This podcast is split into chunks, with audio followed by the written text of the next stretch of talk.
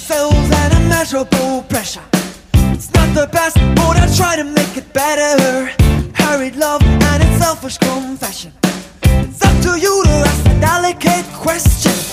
Just can't find that primary pleasure. Laughing faces and a renegade treasure. You say you wanna make my mind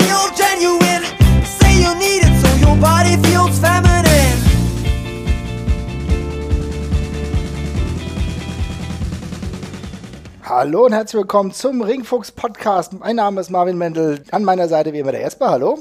Hey, Und wir haben uns heute was ganz Besonderes ausgedacht. Und zwar gehen wir heute mal live. Ähm, das habe ich mit dem einen oder anderen Podcast schon öfter gemacht. Und jetzt haben wir gedacht, wir probieren das mal. Wir haben da so eine Einspielung. Insofern sollte das normalerweise ganz gut funktionieren. Ich hoffe, ihr hört uns alle. Ihr habt äh, den Discord-Chat, wo ihr mehr oder weniger versammelt seid. Ansonsten einfach bei Twitter unter Hashtag Ringfuchs live. Und wir wollen heute über eine ganze Vielzahl von unterschiedlichen Wrestlern sprechen. Jesper, mein Lieber, erläuter mir doch mal, was du dir dabei gedacht hast. Ja, wir dachten, wir machen irgendwas, wo, wo wir ein bisschen Action reinbringen in das Ganze. Und ihr kennt ja, oder die meisten, die jetzt zuhören, kennen ja vermutlich unser Spezialformat, wo wir meistens irgendwie einen Wrestler uns mal vornehmen und dann meistens so eine anderthalb, ja, oder eine Stunde, anderthalb Stunden durchdiskutieren. Zuletzt passiert mit Eddie Guerrero zum Beispiel, äh, davor mit David Starr. Wir machen das heute quasi auch, aber ein bisschen schnelllebiger. Das heißt, wir nehmen uns jetzt ganz viele Wrestler vor, über die wir normalerweise vermutlich nicht unbedingt in Spezial machen würden. Also zum einen, weil sie vielleicht nicht genug Material hergeben, zum anderen vielleicht auch, weil sie sonst nicht die ganz große Bedeutung haben. Und wir wechseln da so im Jahr fünf bis zehn Minuten Takt dann eben die Personalie durch. Wir haben hier eine Liste äh, vorbereitet mit euren Einsendungen und äh, nach jedem Wrestler, wo wir dann irgendwann den Cut machen, werde ich hier den Randomizer anschmeißen und es kommt ein neuer quasi mit drauf. Oh Gott, ich weiß zum großen Teil gar nicht, welcher Wrestler da überhaupt kommt. Also insofern bin ich mal gespannt. Ich würde einfach sagen, du fängst einfach mal mit dem ersten an, oder? Gut, dann äh, sollen wir einen von den paar von den nehmen, die wir als gesetzt genommen haben, oder willst du gleich wirklich die äh, den Randomizer anschmeißen? Ich Wie mag das 3-2 Risiko. Du, du, willst das, du willst das Risiko, Ja. alles klar. Dann machen wir jetzt das Risiko. Eine Sekunde. Der Randomizer, super. Ja, das können die Leute jetzt auch live im Chat sehen. Wir haben nämlich insgesamt äh, 62 Leute auf der Liste äh, stehen und genau das gebe ich jetzt hier quasi ein. Mhm. Und dann sollte gleich. 62 Leute. Ordentlich. Oh, So, die Nummer 24 ist es geworden. okay. Oh, super. Wir fangen mit einem Kontroversen an, kann ich schon mal direkt sagen. äh, ja, unser aller Lieblingsterrorist, Mohammed Hassan. Ah, hm, schwierige Kiste tatsächlich. Ich muss ja sagen, ich muss ja sagen, ich finde, ähm, also so, so von der Ausstrahlung, die er gleich so am Anfang hatte, als ich ihn zum ersten Mal bei Wrestling gesehen habe in der WWE, das hat mir schon gefallen. Allerdings ist die Situation und auch das Gimmick, was er bekommen hat, halt denkbar ungünstig gewesen. Und ich fand ehrlich gesagt, für die Zeit auch, auch wenn wir dann mit der, über die Fehde mit dem Undertaker sprechen, ich kann es verstehen, warum es gemacht wurde, aber es ist halt echt deplatziert gewesen, oder? Ja, beschreib's ja nochmal kurz. Also, was war denn das Gimmick von Mohammed Hassan? Kennt ja vielleicht nicht jeder. Ja, Muhammad Hassan muss, war im Endeffekt jemand, nach den ähm, Anschlägen des 11. Septembers war er jemand, der deutliche Anleihen an einen Terroristen hatte, muss man sagen. Ja, äh, Gimmick noch ein bisschen anders angelegt am Anfang, als jemand, der quasi der äh, dem amerikanischen Rassismus am Anfang noch so ein bisschen ähm, den Spiegel vorgehalten hat, ganz zu Beginn. Da war es noch ganz interessant angelegt. Das hat sich da aber eben alles ein bisschen äh, ja umgekehrt, als er dann halt wirklich mit maskierten Leuten den Undertaker versucht hat zu entführen und umzubringen. Also da ist es dann einfach sehr stumpf geworden. Äh, sehr schade und sehr stereotyp gewesen. Damals mit äh, Daivari, glaube ich, an Ja, seiner richtig. Seite, der dann auch auf äh, Farsi noch immer die äh, ja, auf Englisch galtenden Promos noch äh, übersetzt und nochmal rumgebrüllt hat. Äh, ja, war dann eher schwierig. Ist ja, glaube ich, auch danach auch komplett aus dem Wrestling verschwunden daher und, glaube ich, irgendwie nach Hollywood gegangen. Ähm, ist Ja. eigentlich sehr schade, weil er war recht charismatisch, fand ich eigentlich. Auf jeden und war Fall. auch im Ring, Mhm. auch alles in Ordnung, aber damit hat man sich eben ganz schön verfahren. Äh, Und gerade, dass es zu deiner Zeit dann auch war, wo du gedacht hast, oh Leute, eigentlich haben wir das doch irgendwie hinter uns. Ne? Also ich meine, wir kennen alle noch die Irak-Zeiten, ja, so ähm, Hulk Hogan, ja, ge gegen den bösen Sergeant Slaughter und so weiter und so fort. Ja, ist alles okay. Der Irakkrieg hat da auch viel reingespielt. Aber wir hatten dann eigentlich gedacht, okay, vielleicht haben wir diese Zeiten irgendwie überstanden und dann kommt halt mit Muhammad Hassan, der wahren Leben ja auch ganz anders heißt, ja. Also der hat damit auch gar nichts zu tun, ja. Hat aber halt, ist in Wahrheit, wenn du dir überlegst, ich glaube, ähm, Muhammad Hassan ist in Wahrheit, glaube ich, Halbitaliener? Ja. Ja, ja, genau. Er heißt, er, ich glaube, er heißt, er heißt äh, Kopani mit Nachnamen. Ja, so, also liebe ja. Leute, ja. es ist, fängt schon mega absurd an, ja. Hat er, man hat ihn in diese Richtung dann getrieben und natürlich mit so einem Turban und so funktioniert es dann auch einigermaßen, aber es war halt ein sehr unwürdiges Spektakel, weil ich muss halt wirklich sagen, ich fand, er hat äh, auch von guten Leuten trainiert worden, unter anderem von Nick Dinsmore, Danny Davis kannte man von der Schule natürlich, aber es ist im Endeffekt echt bitter gewesen, denn das Potenzial und auch das Charisma wäre auf jeden Fall da gewesen, auch mit einem anderen Gimmick halt sich zu etablieren. Aber das Problem ist halt, hattest du einmal dieses Gimmick und dann bist du in diesen Augen, weil er war, wurde halt sehr prominent dargestellt, war, die, war der Käse halt gegessen. Ne? Ja, das äh, war dann vorbei. Äh, dies ist ganz gut, dass wir live aufnehmen, weil jetzt kann mir, äh, jetzt kann mich gleich Leute auf meinen eigenen Bullshit hinweisen, wie der Speckrapper gerade. Der sagt nämlich ganz zu Recht, Hassan ist äh, Schuldirektor. Das ist ganz korrekt. Er hat also sein berufliches Glück doch noch gefunden äh, und ist abseits vom Wrestling-Terroristen äh, jetzt doch noch irgendwo anders untergekommen. Das freut mich sehr für ihn. Er wirkte sehr sympathisch. Ich habe dann auch ein paar Interviews mit ihm mal gelesen, wo er das alles, also er wirkte da sehr äh, ja, also er hat halt seinen Frieden, glaube ich, mitgemacht. Er fand das auch alles ein bisschen schade, weil ich glaube, er auch eigentlich damals sehr viel Lust auf Wrestling hatte, aber wie du schon gesagt hast, da hat man ihn eben in eine Sackgasse manövriert, aus der dann nicht mehr rauszukommen ist. Ist schade, aber ist so und äh, kuriose ähm, ja. Personalie. Es ist ja schon, schon spannend, ne? Ich meine, er hat ja einige große Siege gegen The Big Show, war ein bisschen was dabei, hat ja mal ein World Title Match gehabt. Okay, das ist dann relativ schnell im Nichts geendet, aber ich meine, er war, wurde schon relativ prominent gefeatured. Aber ja, irgendwann war es dann halt vorbei, spätestens als er dann auch gegen beim Great American Bash dann nochmal 2005 gegen den Undertaker verloren hat, da war der Käse dann endgültig gegessen. Vielleicht würde das heute nochmal funktionieren, aber ich glaube, er ist jetzt auch schon ein bisschen zu alt mit 38, ja. Und wir müssen es ehrlich gesagt auch nicht nochmal rausfinden. Nee, ich glaube, ja, momentan ist die Dichte an äh, großen Talenten relativ groß. Da sollten erstmal diejenigen, die momentan irgendwie äh, dabei sind, irgendwie besser eingesetzt werden, was das größte ja. Problem ist tatsächlich. Ja, ja, ja. Ja, ich glaube, damit können wir Mohammed Hassan auch zu den Akten legen. Ja, äh, also es ärgert mich tatsächlich wirklich, ne? Also, ja, auch, na klar, ist er Pädagoge mittlerweile und so, aber das ist echt so einer der Punkte, die mich damals am meisten getriggert haben, weil ich hatte wirklich mhm. meinen Kampf damals, also als äh, Wrestling zu schauen und fand das echt das krass falsche Richtung abgebogen und das hat mich echt geärgert. Und das ist echt so eine der Personen, mit denen ich hadere, weil du siehst oft genug, ich meine ganz ehrlich, überleg mal, was wir damals für komische Wrestler am Start hatten und da warst du eigentlich froh, dass viele Leute, dass du die jetzt heute nicht mehr siehst. Ne? Aber ja, das ist einer ja. der wenigen in dieser Zeitspanne, die wirklich sehr divers und nicht im pos positiven Sinne divers war, wo du echt denkst, ach scheiße, das hätte in einer anderen Situation echt noch besser funktionieren können. Aber gut, was ja. sollen wir machen?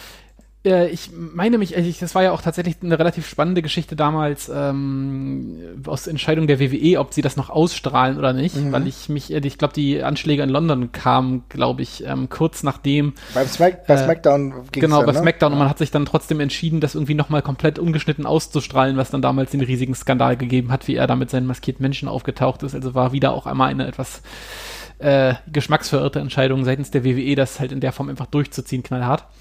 Ähm, ja, aber auch da nicht, nicht das letzte Mal gewesen, dass man da die falsche Entscheidung getroffen hat. Das ist richtig, ja. Aber er war dann auch, also hat ja außerhalb des Rings dann noch so ein bisschen für Schlagzeilen gesorgt, jetzt nicht im größeren Rahmen, aber es war dann halt ja auch so, dass er Teil dieser größeren, größer angelegteren Klage dann auch war gegen die WWE, als es um Brain Damages ging. Ich weiß nicht genau, wann das war. Und waren das ja. 2017, 16 oder 2016, 2016, ne? 2017, glaube ich, ja. ja. Genau, also war, da war sein letzter Berührungspunkt tatsächlich. Ja, ja. Gut, ähm, dann würde ich, äh, wenn es für dich in Ordnung ist, nochmal den äh, Randomizer anschmeißen. Sehr, sehr gerne. Gut. So, Nummer 56. Ja. 56. Oh, das ist ein guter. Das ist ein guter. Äh, ich bin mir auch sicher, sehr sicher, dass du dich darüber freust, weil es ist äh, quasi die perfekte Wahl. Es ist Mr. Perfect. Oh, wow. Liebe Leute, aber tatsächlich ist das eigentlich jemand, den wir auf jeden Fall irgendwann noch mal ganz lange abhandeln werden. Ja. Deswegen nur mal so ganz kurz. Tatsächlich ist für mich Mr. Perfect einer der perfektesten Wrestler tatsächlich. Muss ich ganz, ja. ganz ehrlich sagen. War für mich einer der Personen, die ganz am Anfang meiner, äh, ich habe ja so 91 angefangen mit Wrestling gucken und er war relativ, ja, war logischerweise gleich dabei. Und ähm, allein diese Promos damals, aber äh, ehrlich gesagt, weißt du, was bei mir richtig in Erinnerung blieb? Von Anfang an, das war die einzigartige Einzugsmusik.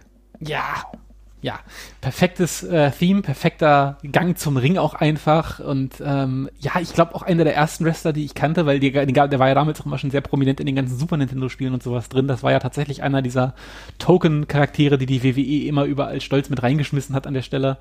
Äh, genau, äh, El Zorro sagt es gerade auch, die Vignetten zur Einführung, ganz, ganz, ganz große Klasse, also ein rundherum großartig durchdachter Wrestler, das ähm, war alles, alles richtig gut und im Ring eben auch weitestgehend über weite Strecken seiner Karriere über jeden Zweifel erhaben komplett.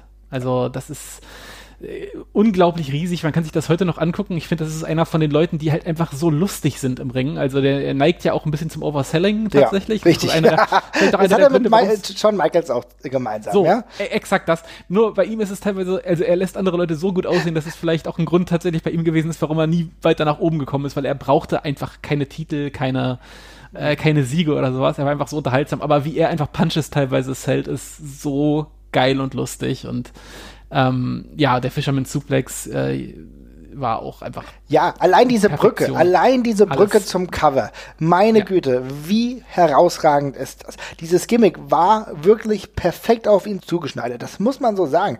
Denn natürlich die Theme, die Vignetten, aber wirklich auch das Inring-Talent und gleichzeitig, und das fand ich auch gut, in der Zeit, in der er äh, Rückenprobleme hatte, in, dem, äh, in der es ihm nicht mehr so gut ging, war er in der Lage, ähm, als Kommentator auch wirklich für Akzente zu sorgen. Also du hast halt gemerkt, er ist halt auch jemand, der sowieso auch gut Promos halten konnte, der am Mikrofon richtig gut ist. Es war wirklich das totale Paket. Und das ist einzigartig gewesen. Und deswegen ist es natürlich auch so toll, wenn ich mir dann die, die alten Videos teilweise nochmal angucke, in den 90ern, 91, 92, dann, dann schaue ich diese perfekten Matches an mit Bret Hart. Ja, wo ich, wo ich merke, meine Güte, die beiden, die haben Magie, was die nochmal replizieren konnten, 1993 beispielsweise auch.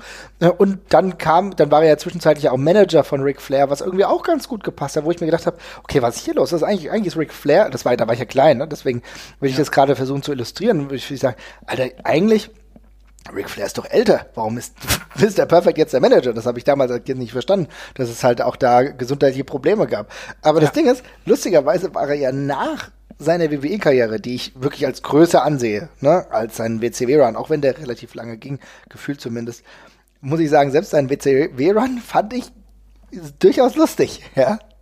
Ja, ich fand den auch lustig. Also das, der ganze Kram mit seiner Country-Truppe, die er da hatte, das war, das war alles unterhaltsam. Es war natürlich jetzt nicht mehr das ganz große Drama, was da noch erzählt worden ist. Und also er ist jetzt auch da noch weiter vom Main Event gerückt, als es jemals davor der äh, Fall gewesen ist. Aber trotzdem, auch das ist unterhaltsam und hat er das Beste draus gemacht. Das muss man eben, muss man eben auch einfach sagen. Also da hat er, äh, er ist hier halt auch jemand, der aus solchen bescheuerten Sachen eben einfach noch was Lustiges drehen kann. Ja.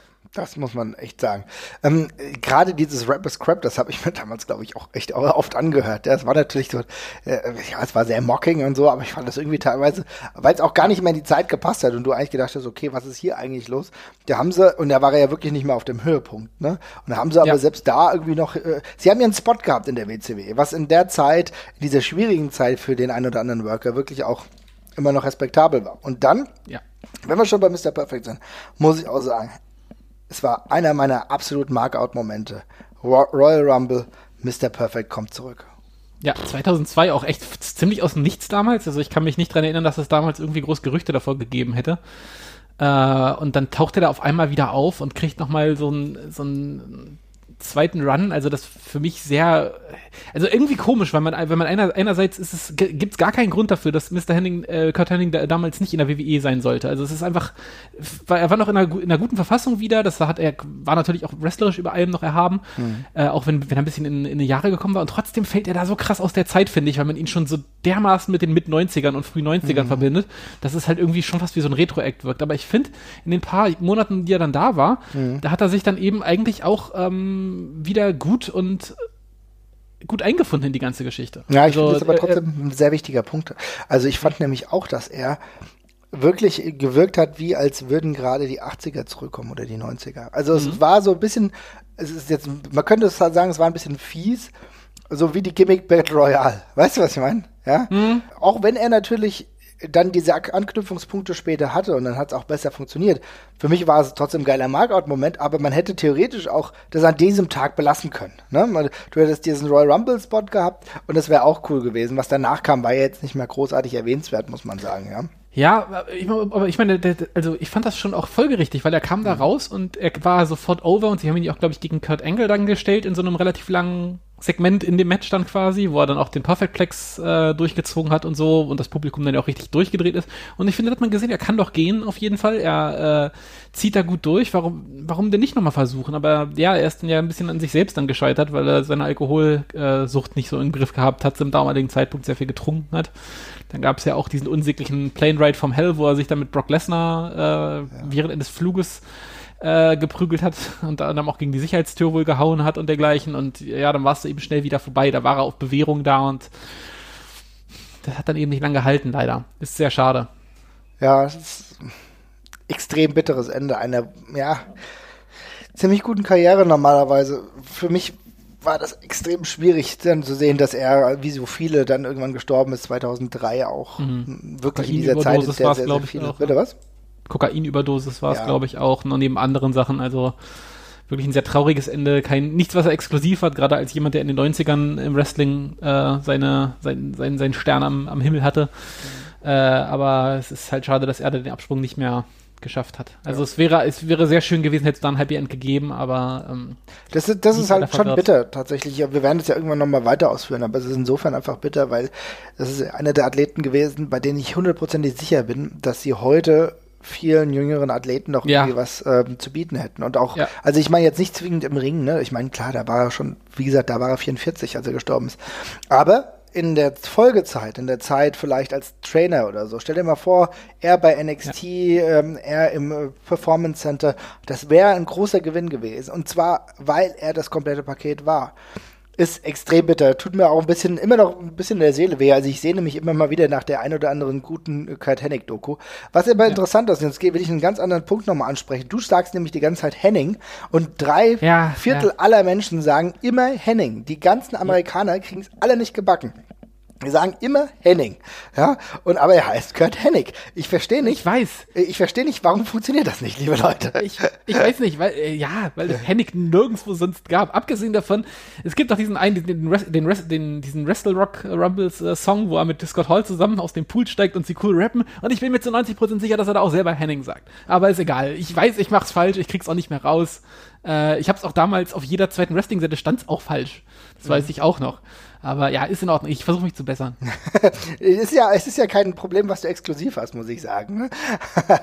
Aber mir ja. fällt es halt immer wieder auf. Nur gut. Ähm, wir werden das Thema auf jeden Fall mit Kurt Hennig oder besser gesagt Mr. Perfect auf jeden Fall noch vertiefen. Aber wir gucken mal, was jetzt noch so dabei ist. yes. Okay, ich drücke nochmal drauf. Die Nummer von Mehmet Scholl, die Nummer 7. Oh ja, okay, das ist ein etwas krasser Sprung, den wir jetzt haben. Wir kommen äh, von äh, Kurt Hennig äh, zu Abdullah the Butcher. jetzt also kaum, ja, kaum. Ja, Abdullah the Butcher ist, ist ein merkwürdiger Typ immer gewesen. Also der ist ja nie, nie bestochen durch sein wrestlerisches Talent, muss man sagen. Aber es war so ein bisschen ein klassischer Brawler, oder? Ja, also klassisch weiß ich, ist vielleicht jetzt auch das falsche Wort. Also äh, Ähm, man muss ja echt sagen, also äh, Abdullah ist ja ein äh, Mann von gigantischen körperlichen Ausmaßen. Also der wiegt ja, ist jetzt nicht, ist kein Hühne von der Größe her. Also ich glaube irgendwie um die 1,80 und wiegt sicherlich 150 Kilo oder dergleichen. Also hat eine recht stattliche Wampe, mit der er rumläuft, hat einen völlig vernarbten Kopf von äh, äh, sehr vielen Hardcore-Matches und äh, dementsprechend Waffen einsetzt. Das ist ja wirklich eine sehr einzigartige Erscheinung, sage ich erstmal im Wrestling. Also er ist ja jemand, den sieht man so und der sieht halt einfach komplett anders aus, weil der sieht eben nicht ja so dick in Shape aus, wie das manche äh, Wrestler tun, sondern er ist, sieht halt einfach sehr dick aus. Also er ist halt wirklich einfach ein dicker, dicker Mann. äh, also, und dann eben dazu dieses Gimmick als völlig durchgedrehter gabelschwingender und, und Spike, Spike schmeißender Typ. Das ist schon ein bisschen was anderes gewesen und eigentlich für mich auch ein ziemliches, ziemlich skurril, dass ausgerechnet der Typ ähm, Stints hatte in der, in der WCW zum Beispiel. Also das ist eigentlich nicht jemand, den ich irgendwo im Mainstream sehe. Aber ja, ja. Das ist, glaube ich, da. wirklich am skurrilsten, äh, dass er wirklich auch eine Zeit lang in der WCW war, auch zur ja. Bekämpfung von Hollywood Hulk Hogan, ja. Also ganz merkwürdig und das war ja gar nicht, also war gar nicht so kurz im Endeffekt. Ich war ja die ganzen äh, Ende 80er, Anfang 90er war er ja da und hat regelmäßig dort Auftritte gehabt. Und im Endeffekt war es ja wirklich nie so, dass man sagen kann, okay, das war jetzt jemand, der tolle Matches hatte.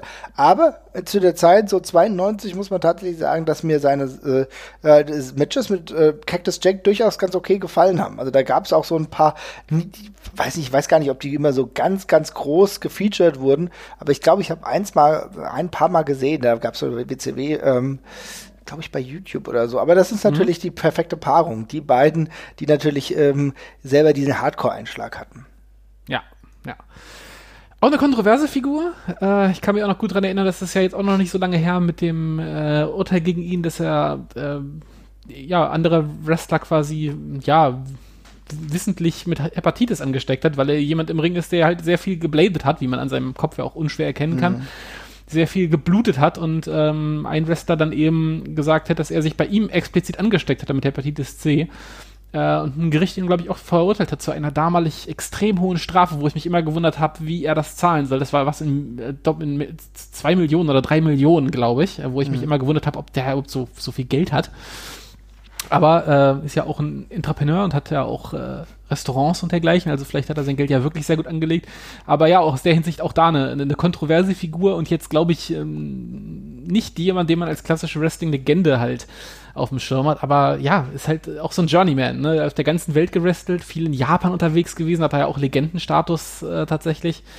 Äh, und sonst, glaube ich, überall auf der Welt gewesen, wo man überhaupt noch wresteln kann. Ich meine, das Krasseste ist wahrscheinlich in seiner Karriere, dass die halt einfach so lang war. Ne? Also ich meine, jemand, der irgendwie 1966 angefangen hat mit dem Ring und 2010 zum letzten Mal im Ring stand. Ja. Es ist schon unfassbar absurd. Er hat sein ganzes Leben lang nichts anderes gemacht. Natürlich, du sagst, er ist Entrepreneur, ist jetzt wirklich, ist auch für mich ein absoluter äh, Minusbegriff tatsächlich, aber ich bin froh, dass er mal hier für sinnvolle Sachen verwendet wurde, ja, äh, klar, aber das ist trotzdem, es ist absurd. Diese Karriere kann man kaum mit normalen Worten beschreiben. Und ganz ehrlich, ich habe auch kein Lieblingsmatch von dem. Ne? Also es ist jetzt nee, nicht so, dass nein, ich jetzt sage, oh Gott, ja geil, und das ist ein Klassiker, da brauche ich mich dran zurückerinnern. Nee, das waren Schlachtfeste zum großen Teil. Ja. Und äh, genau das hat's auch ausgemacht. Das kann inmitten einer Card durchaus auch mal gut funktionieren. Aber es ist nicht so, dass ich sage, ach, zungenschnalzend, das waren ein paar Klassiker. Nee, es gibt ein paar ganz interessante Matches. Also es gibt, glaube ich, das bekannteste, was man mit ihm hat, ist, ähm, glaube ich, dieser Six-Man-Tag-Match gegen, ah nee, das ist ein Four-Man-Tag-Match, glaube ich, sogar gegen Akiyama, Kobashi und Hansen, glaube ich. Und ich habe den, ich dachte, oh, Omori ist, glaube ich, der, mhm. der vierte. Äh, da ist er unterwegs, da sieht man eben auch, da hat man ihn relativ ähm, schmerzbefreit, halt tatsächlich auch mit großen Leuten in den Ring gestellt, weil er eben auch so eine Kuriosität tatsächlich war. Ähm, und da ist er nicht viel im Ring und nicht viel dabei, aber man sieht ihn eben mal auf einer großen Bühne tatsächlich. Das war bei dieser Summer Action Series damals. Mhm. Aber ansonsten, ja, da gibt's nicht viel, was man jetzt wirklich als Match unbedingt gesehen haben muss. Also ich glaube, wenn man eins gesehen hat, dann kennt man auch davon so ein bisschen alle. Äh, aber er ist halt auf jeden Fall immer schon eine interessante Abwechslung auf den, auf den Cards. Also. Ist es nicht vielleicht genau das, was ihn überhaupt ausgemacht hat, dass ja, er halt, klar. dass er halt, ähm, wie so, wie so früher so der, der Jahrmarktcharakter einfach jemand ja. war, der kurios war, ne? Wo es dann nicht ja. darum ging, dir den 20-minütige Klassiker zu stecken, sondern halt ja. eher äh, kurz und prägnant. Und allein deswegen ist er uns ja alle in Erinnerung geblieben. Ne? Also nicht halt, weil, äh, weil das jetzt so äh, durchchoreografiert und wunderbar war, sondern weil es halt irgendwie ja. ein Alleinstellungsmerkmal war. Und weil er unfassbar brutal war. Ja, ist irgendwie dann aber auch irgendwie passend, dass sein letztes Match gegen Bull Buchanan war von allen Leuten. Also was ja. das ist auch ein passendes Ende für diese Karriere. Ist ja, ja. sowieso, ist sowieso absurd. Ich meine, weil äh, mir ist er dann immer wieder in späterer Zeit dann wieder aufgefallen, weil er halt bei Juggalo Championship Wrestling war, ne? Und ja. anscheinend mit denen auch eine ganz gute Verbindung hatte. Was ich wo du auch dir die Frage stellen musst, okay, wie kann das überhaupt passieren? Ne? Aber wie gesagt, ja. jemand, der es 2010 noch schafft, äh, zu New Japan in, in den Ring zu kommen, ja, und da schon ewig alt ist, ja, also äh, da muss ich schon sagen, habe ich schon Respekt davor tatsächlich, ja. Ja, auf jeden Fall. Ja, äh, kann man glaube ich festhalten, beide keine keine Riesenfans, nee. aber er hat sein er hat seinen seinen Platz hat er gehabt auf jeden Fall, kann man nicht anders sagen. Ähm, ich würde sagen, wir machen mal weiter und ich würde, statt jetzt nochmal zu losen, tatsächlich auf, auf einen äh, zu sprechen kommen, der sich äh, mehrfach gewünscht worden ist. Ich glaube, so am zweit- oder drittmeisten fiel der Name äh, von den Mehrfachnennungen. Und das ist tatsächlich jemand, bei dem ich es auch ein bisschen sehr schade finde, wie das alles verlaufen ist. Und das ist Monty Brown. Mhm. Ähm, Monty Brown damals bei, ähm, bei TNA, also wirklich noch zu, zu, zu Start-TNA-Zeiten quasi mit dabei gewesen. Glaube ich, damals einer der äh, spektakulärsten und ähm, ja, augenscheinlichsten Main-Eventer, die die damals hatten. Also ja. war ja auch ein neuer Charakter, unverbraucht. Es war damals bei TNA auch nicht selbstverständlich. Da waren ja sehr viele Leute damals unterwegs, die man schon von woanders kannte, wie ja, Jeff Jarrett oder auch ein AJ Styles, auch wenn der bei TNA natürlich nochmal einen Riesensprung gemacht hat. Aber aus dem Nichts war dann eben dieser Monty Brown da, ähm, der ein extrem explosiver äh, Charakter war mit einem ziemlich durchgedrehten Gimmick, irgendwas zwischen Hollywood-Star und Seren Mann aus der Serengeti. Das habe ich echt nicht verstanden. Ohne Mist, genau das ist nämlich genau der Punkt. Äh, irgendwie sah er aus wie so ein, äh, wie sah ein bisschen aus wie ein Star, fand ich. Also er hat schon das EP ja, gehabt, ja. ne, tatsächlich. Aber ich habe echt dann nicht verstanden, okay, was, was will er mit, mit der Serengeti jetzt? Also wollen wir jetzt wieder auf Klischees rumreiten? Ja, ich glaube, die Idee war einfach, dass er eben, dass er eben so einen so einen äh, wilden Einschlag hatte, also mhm. unberechenbar wie ein wildes Tier halt quasi ist. Äh, ja, I don't know. Fand ich jetzt auch nicht sonderlich spannend, aber in der Regel hat sich das ja auch nur dadurch geäußert, dass er eben ab und zu mal das Wort Serengeti gesagt hat und so eine Leopardenhose anhatte. Das, mhm. das war es dann ja auch, mehr war er ja nicht. Ähm, war früher selber Footballspieler, sogar, glaube ich, äh, mehr, im Super Bowl teilgenommen, mehrfach. Ähm, also wirklich prominent auch. Und da deswegen, glaube ich, auch diesen Headstart gehabt bei TNA, weil er eben einfach schon halb Promi war. Ja. Ähm, und deswegen ganz folgerichtig natürlich auch einen ordentlichen Pounce als, äh, als Finisher gehabt, also quasi eine, ein, ein, ein Tackling in die Seite vom Gegner, äh, der wirklich immer extrem cool aussah. Richtig echt geil. sagen. Ja. Also wenn das, wenn, wenn du den Move machst gegen jemanden, der, der den gut zählen kann und geil durch den Ring fetzt, dann sieht das einfach aus wie ein richtig guter Autounfall. Also wie so ein richtiger Car Crash. Ja. Bin ich, äh, bin, mega cool. Fand ich auch super. Also muss ich echt sagen, waren so eine der, der, der, Dinge, die mich wirklich an ihm gehalten haben, wo ich auch gesagt habe, okay, das ist ein cooler Typ und das hat mir auch bei TNA teilweise echt gut gefallen. Auch da wurde er ja auch nicht, nicht schlecht eingesetzt, da auch die ein oder anderen Erfolge auch erzielen könnte. Und da habe ich echt gedacht, okay, why not? Ne? Ähm, und was mich dann aber ein bisschen irritiert hat, ist dann schon die Tatsache, dass er dann irgendwann zur WWE gegangen ist. Aber da habe ich dann vieles nicht verstanden. Also ähm, beispielsweise war mir nicht klar, warum er jetzt Markus Corvon heißt und warum wird Corvon so komisch geschrieben. Und warum wird Markus als mit Q-U-I-S geschrieben? Das war alles ja, also, seltsam, ja. also äh, Marquis, also wie Marquis de Sade und aber was soll Marquis Corvon und warum machst du das mit diesem Charakter? Also da haben sich viele Fragen mir gestellt. Er ist ja dann unter das ECW-Brand gekommen, also unter ja. den ähm, unter dem Untertitel dann als The New Breed. Eigentlich ne, trotzdem äh, fernab dieses merkwürdigen Namens ja immer noch eine ganz gute Idee gewesen. Ja. Aber auch da, naja, wurde eingesetzt, aber es war nicht von großartig groß, hatte ich viel Glück gesegnet, muss man sagen. Ja, aber ich fand also am Anfang, da kann ich mich nicht dran erinnern, da ähm hat er einen sehr guten äh, Eindruck gemacht, fand ich, als er, als er bei ECW war. Ich fand, da hat er sich, äh, da, da, hat er sich sehr gut ins WWE-Fernsehen eingefügt, äh, viel besser als es andere Leute aus dem Independent-Bereich teilweise gemacht haben. Der hat sofort eine krasse Präsenz gehabt. Äh, und da habe ich schon gedacht, dass das was werden könnte. Also dann kommt ja dieser Name-Change, der dürfte, das muss man ja mal sagen, dass das heutzutage Gott sei Dank nicht mehr der Fall ist, mhm. unbedingt. Mhm. Äh, damals aber die WWE eben bei sehr vielen Independent-Wrestlern äh, immer die Namen geändert hat, einfach damit man sich die trademarken lassen konnte. Und Monty Brown heißt halt mit richtigen Namen, äh, ja, Monty Brown. Mhm. Ähm, deshalb kann man sich das halt nicht sichern. Deshalb die WWE in solchen Fällen gerne mal zu einem Name Change gegriffen hat. Ob es jetzt dann der andere sein muss, der dabei rausgekommen ist, lasse ich jetzt auch tatsächlich mal dahingestellt. Der ist schon sehr schlimm. Ja. Ähm, aber ansonsten hat, das, hat er einen guten ersten Eindruck gemacht. Und man muss ja auch sagen, er ist ja nie richtig rausgerutscht aus der WWE, sondern er ist ja quasi gegangen. Also er mhm. hat ja von einem Tag auf den anderen ist er quasi ja, nicht zurückgetreten, sondern hat erstmal Urlaub quasi gemacht, weil er sich eben, ich glaube, um seine kranke Schwester kümmern musste eine ganze Weile. Äh, und davon ist er einfach nie wiedergekommen. Also der hat dann irgendwie einfach einen ganz normalen Job angefangen. Ich glaube auch als Fitnesstrainer. Da gab es irgendwann mal so ein paar Bilder von Leuten, die ihn im Fitnessstudio getroffen haben, wo er gearbeitet hat. Und dann ist der einfach wie vom Erdboden verschluckt gewesen, auch eine ganze Weile. Also ich, dann gab es eine ganze Weile irgendwelche Fake-Accounts bei Twitter, von denen die Leute immer dachten, dass er das jetzt sei. War ja. er dann aber nicht. Ja. Und dann ist der Typ einfach, äh, ja, weg gewesen. Dann kam halt raus, er arbeitet als Fitnesstrainer irgendwie bei sich zu Hause in Michigan einfach wieder ganz normal, hat wohl auch mhm. eine Kette mit aufgemacht. Und jetzt erst vor kurzem, ich glaube letztes Jahr, hat er jemanden bei WWE Backstage besucht. Ich habe jetzt gerade Ich glaube, es war Bobby Root, oder? Kann das, das sein? war Bobby Root, du hast völlig recht, genau. Ja. Und da gab es dann mal ein aktuelles Bild von ihm. Er sieht jetzt ein bisschen älter aus, hat einen Vollbart gehabt, was ein bisschen anders aussieht bei ihm, aber ansonsten sah er immer noch ganz fit aus. Aber ja, offenbar ist Wrestling einfach abgeschlossen für ihn komplett. Ja, schade, ne? Weil für mich war das tatsächlich die charismatische Version eines Bobby Lashley, wenn ich ehrlich bin. Mhm, ja, exakt. Weil, weil ähm, er hat das Charisma gehabt, der konnte auch reden. Also, das, also da war, hat sich viele Dinge haben sich eigentlich positiv vereint.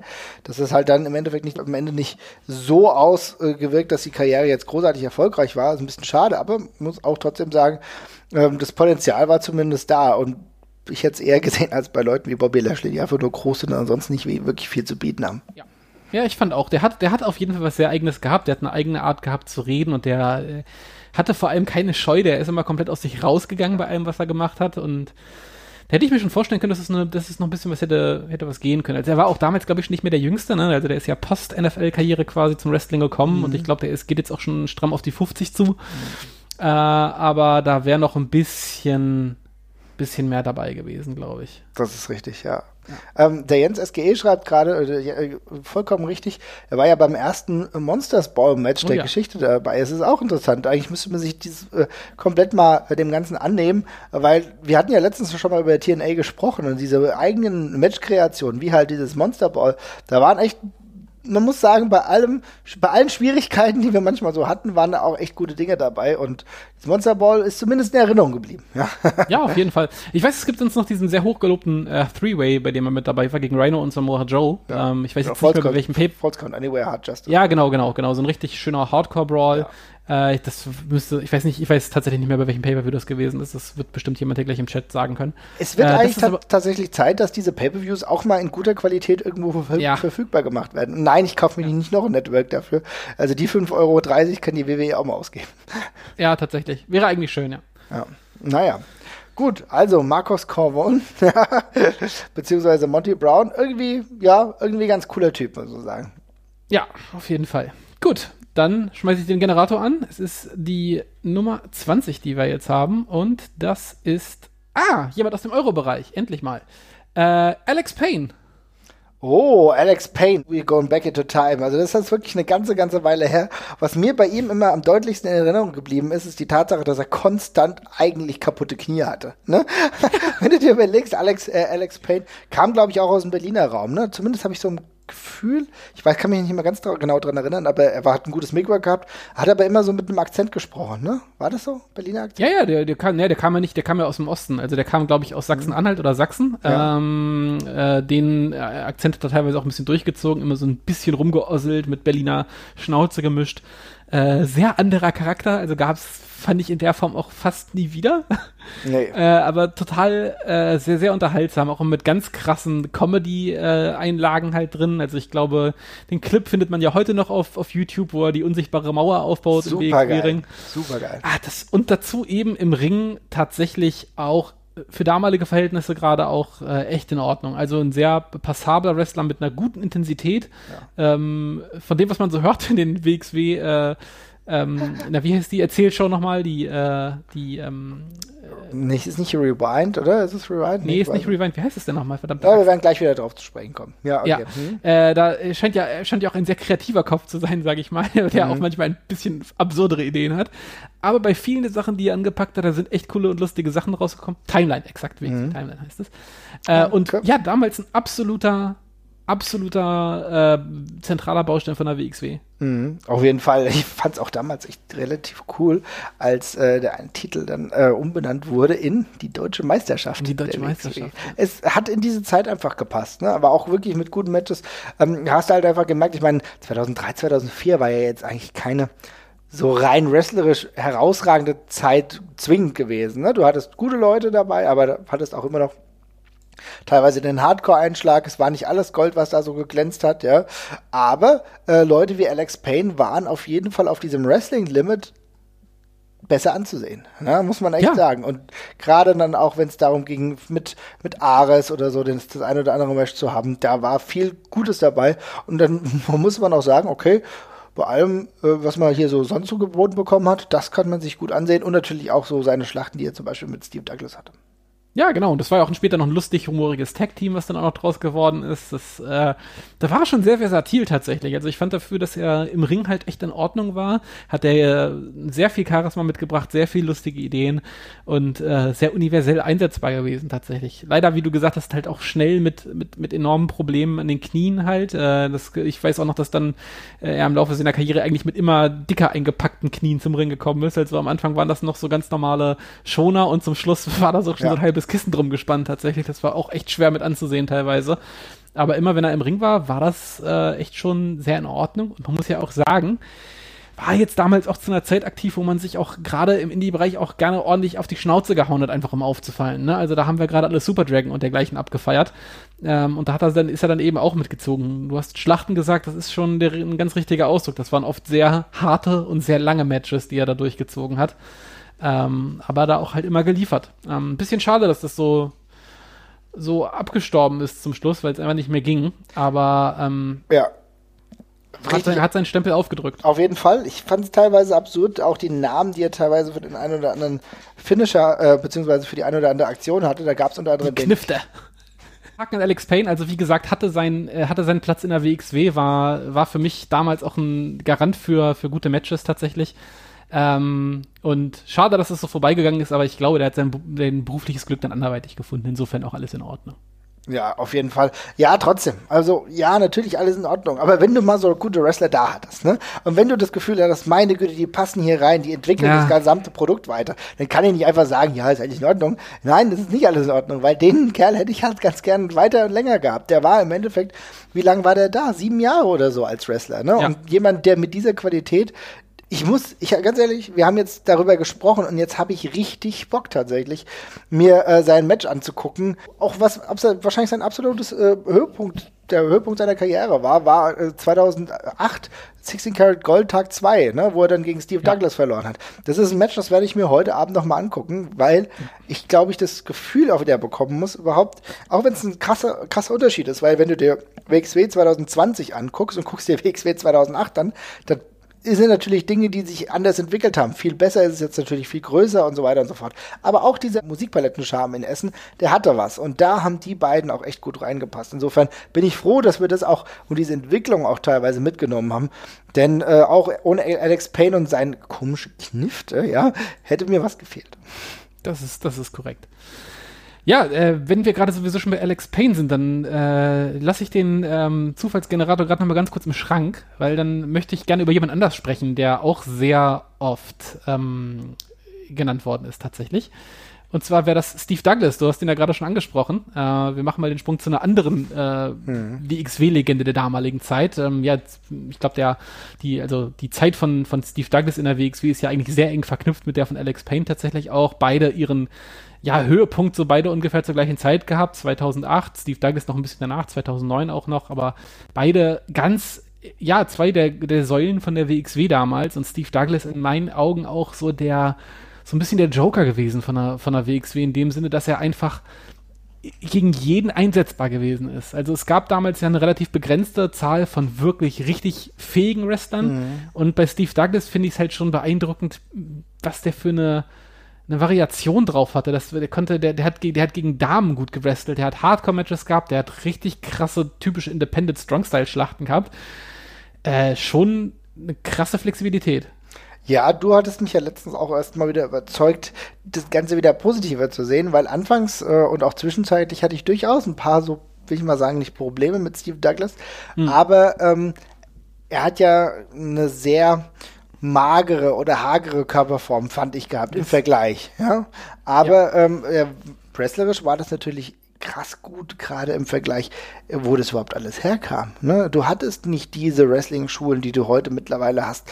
Du hast die WXW Academy beispielsweise oder die Berliner Schule, äh, die heute funktionieren, wo wirklich gute Leute herkommen. Die war damals nicht in diesem Maße da und dass dann Leute sich nach oben gearbeitet haben, wie Steve Douglas, die auch, auch viel ja, mitgemacht haben, das muss man erstmal so akzeptieren. Umso trauriger ist, dass er immer noch in einem relativ jungen Alter seine Schuhe an den Nagel gehängt hat. Das ist immer noch, immer noch schwierig zu verkraften, muss ich sagen. Ja, ich fand das auch, ich finde es auch schade, weil ich gerade bei ihm auch fand, also inzwischen hat sich ein bisschen gelegt, aber ich finde, er hat lange Zeit auch nicht wirklich die, die Anerkennung bekommen, die Ja, ihm. Äh, als, als, als jemand, der halt das europäische Wrestling damals halt so krass mit stabilisiert hatte. Und das kann man jetzt ja nicht ausdrücken. Das war ja einfach so, dass die WXW es damals echt geschafft hat, dadurch, äh, dass sie einfach wieder regulär viele Shows gemacht haben, meistens auf einem zumindest schon sehr akzeptablen Niveau, Leute hatten, die sie gegen die Fly-Ins stellen konnten und dergleichen.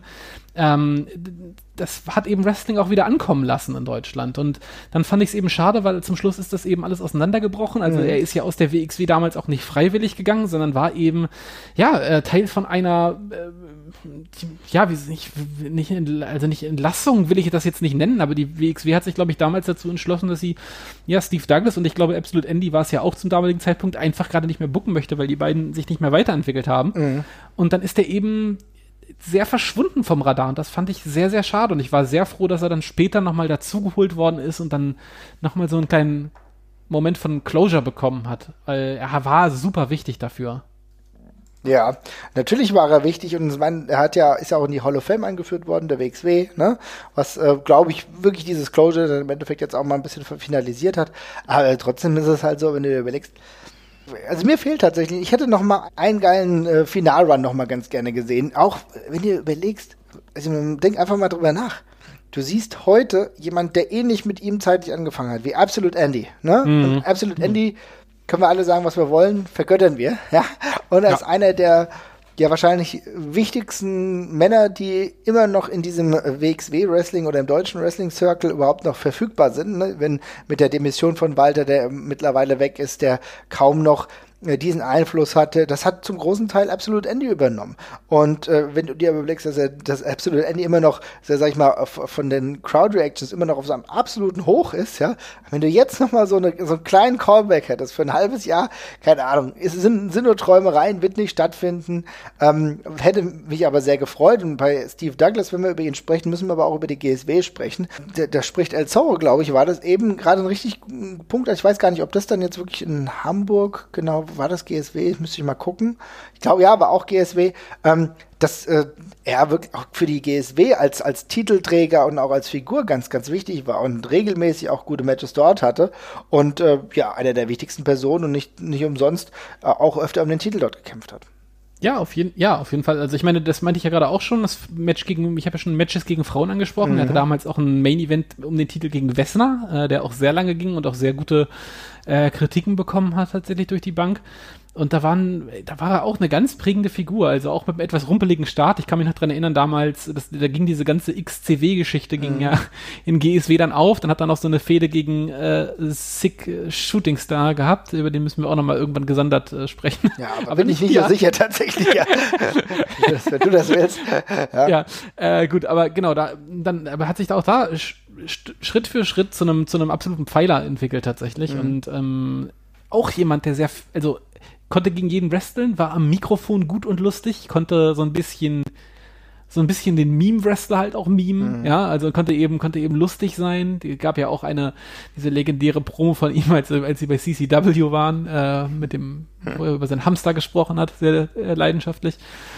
Äh, und ja, auch da einfach schnell zu einem Company Guy halt geworden, wie man das so schön nennt. Und, Ja. ähm, Also ja. ich fand den äh, einen Punkt, den du eben angesprochen hast, diese ähm, ja unterschiedliche Einsetzbarkeit von ihm ganz wichtig. Ne? Wie gesagt, auch ähm, zum Spaß mal Ladies Champion gewesen. Ne? Kann, kann man halt mal machen, kein Problem. Ja. Und trotzdem eigentlich einer der Wrestler, ich weiß nicht, ob er der längste Titelträger des GSW World Heavyweight Title war, aber zumindest einer derjenigen, die, die ihn am wirklich längsten gehalten haben, auch mit tollen Matches. Wie gesagt, wir haben über Steve Douglas geredet. Aber gleichzeitig gab es auch äh, immer wieder die Matches mit Steve Corino, ja. Steve Corino und Steve Douglas, ja, dass die beiden zusammengefunden haben. Wer hätte sich das irgendwann mal erträumt, ja? Aber das Ja. hat gut funktioniert und das war, äh, das war ein Grund, warum Steve Corino auch zum King of Oldsburg werden konnte. Zumindest ist in meiner verschwommenen äh, Idee so da. Also ich, du brauchtest halt auch gute Leute, die als äh, Gegenpart fungieren. Und da war halt Steve Douglas et- jemand, der wirklich gut funktioniert hat. Und Ja. Douglas war halt zu der Zeit auch da, in der die ähm,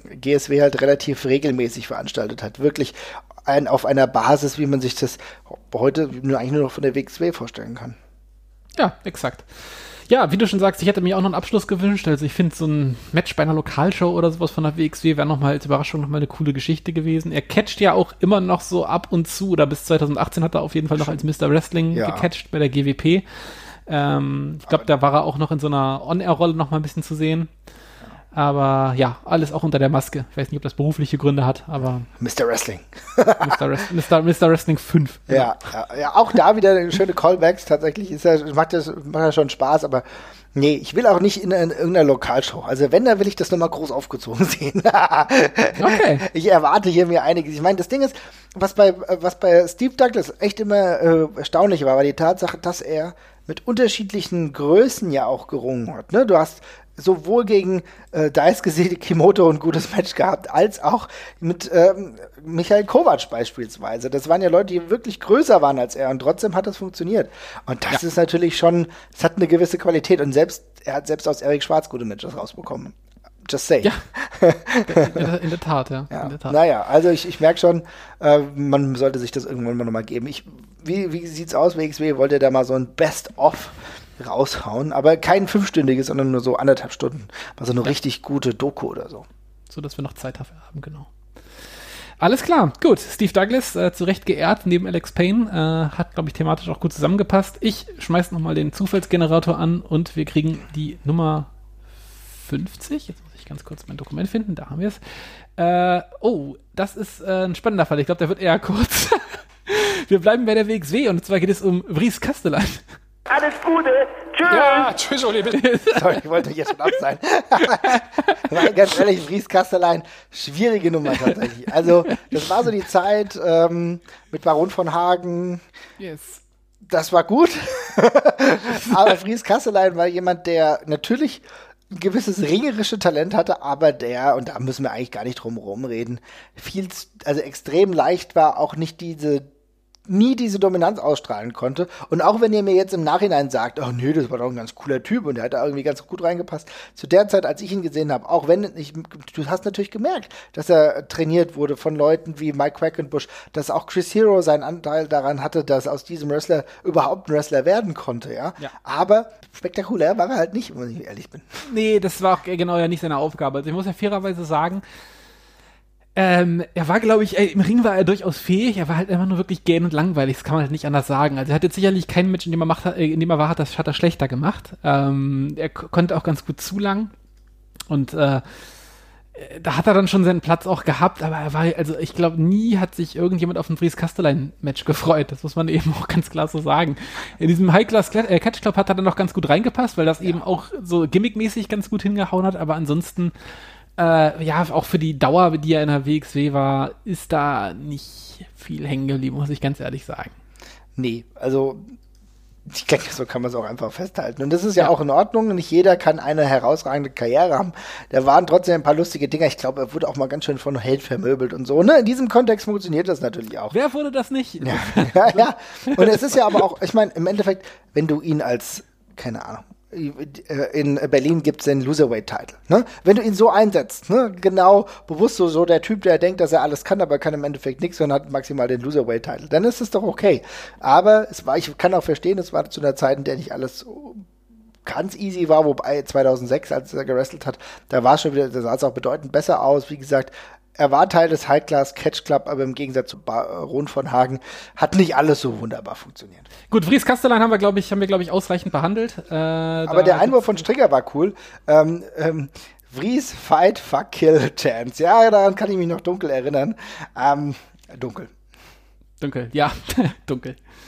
Ja, ich glaube, äh, es ist jetzt auch niemand, den wir, wo wir uns nochmal ein Comeback wünschen oder wo wir äh, noch äh, irgendwie nochmal uns die Matches oder sowas angucken müssen. Ich glaube, das können wir an der Stelle abhaken, oder?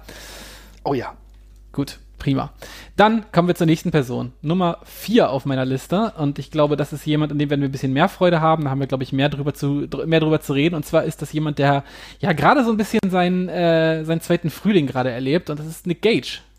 Unfassbar. Hätte ich echt nicht gedacht.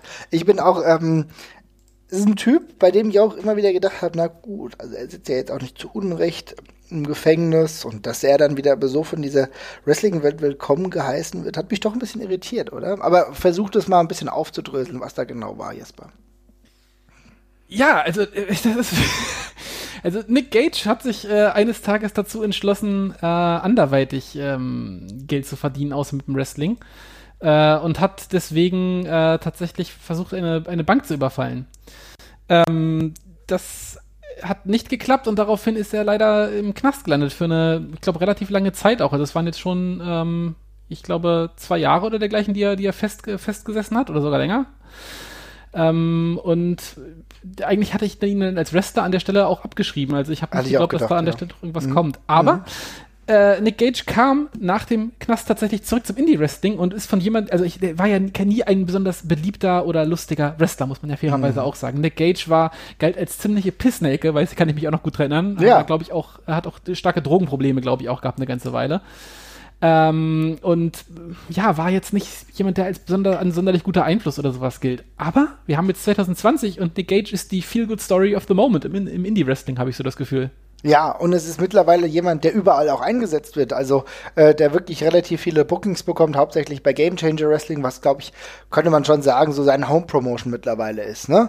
Also ja. äh, ne, auf, auf keinen Fall mehr CCW, wo er mit, wo er am Anfang ja auch erfolgreich war und wo er, glaube ich, könnte man auch schon so sagen, auch durch die, weil er ist ja durch die CCW Trainingsschule gegangen, also unter anderem John Zendek, und äh, da hat er seine Karriere eigentlich angefangen. Interessanterweise ist er da mittlerweile jetzt nicht mehr, sondern hauptsächlich bei Game Changer Wrestling unterwegs unterwegs und hält da die Fahne des Indie-Wrestlings hoch und äh, das macht er sehr, sehr gut und ich muss auch sagen, selbst ich gucke mir die ein oder anderen Matches von ihm auch durchaus mal ganz gerne an, weil, was ich halt auch cool finde, ist, ist ja sowieso eine Qualität, die Game Changer Wrestling hat, dass sie äh, Wrestler in absurde, Gim äh, absurde Gimmick-Matches oder in absurde Matches generell steckt. Also das heißt, dass ja. du sagst, okay, ja gut, Nick Gage, ja, Shinjiro Otani beispielsweise. Ne? Oder, genau. Also so, also irgendwie irgendwas Kurioses. Und das ist schon mal geil, weil du hast, hast da die Möglichkeit, dich überhaupt irgendwie mal auf ein anderes Level zu setzen. Oder du präsentierst mal was Neues.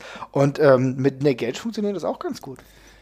Total. Also ich, das ist einfach, der, der, der, der wird einfach ja tausendmal unterhaltsamer, dadurch, dass man den eben so, so Fish out of water mäßig in Situationen steckt, wo man sagt, da passt eine Gage eigentlich überhaupt nicht rein jetzt, auch mit irgendwelchen lustigen Matches oder dergleichen. Das ist ja eigentlich genau das, was er auch lange Zeit gemieden hat, wie der Teufel das Weihwasser. Der war ja früher so der Stereotype CCW-Guy mit Ich bring dich um. Und das ist alles, was er sagt im Grunde. Und er kommt jetzt ja genau an in andere Situationen, in lustige Matches, in Comedy-Matches und dergleichen. Und da wirkt das natürlich einfach nochmal ganz anders. Und da hat er sich eben auch völlig neu erfunden. Äh, und es ist auch, ich finde es aber auch wirklich äh, beeindruckend, wie viele, also ich habe es jetzt schon sicherlich 10, 20 Mal auf Twitter mhm. gelesen, dass andere Wrestler äh, nochmal betonen, was der Typ inzwischen auch Backstage einfach für einen super Einfluss sein soll. Der scheint sich für jeden nochmal extra Zeit zu nehmen, auch mit denen über alles nochmal zu reden.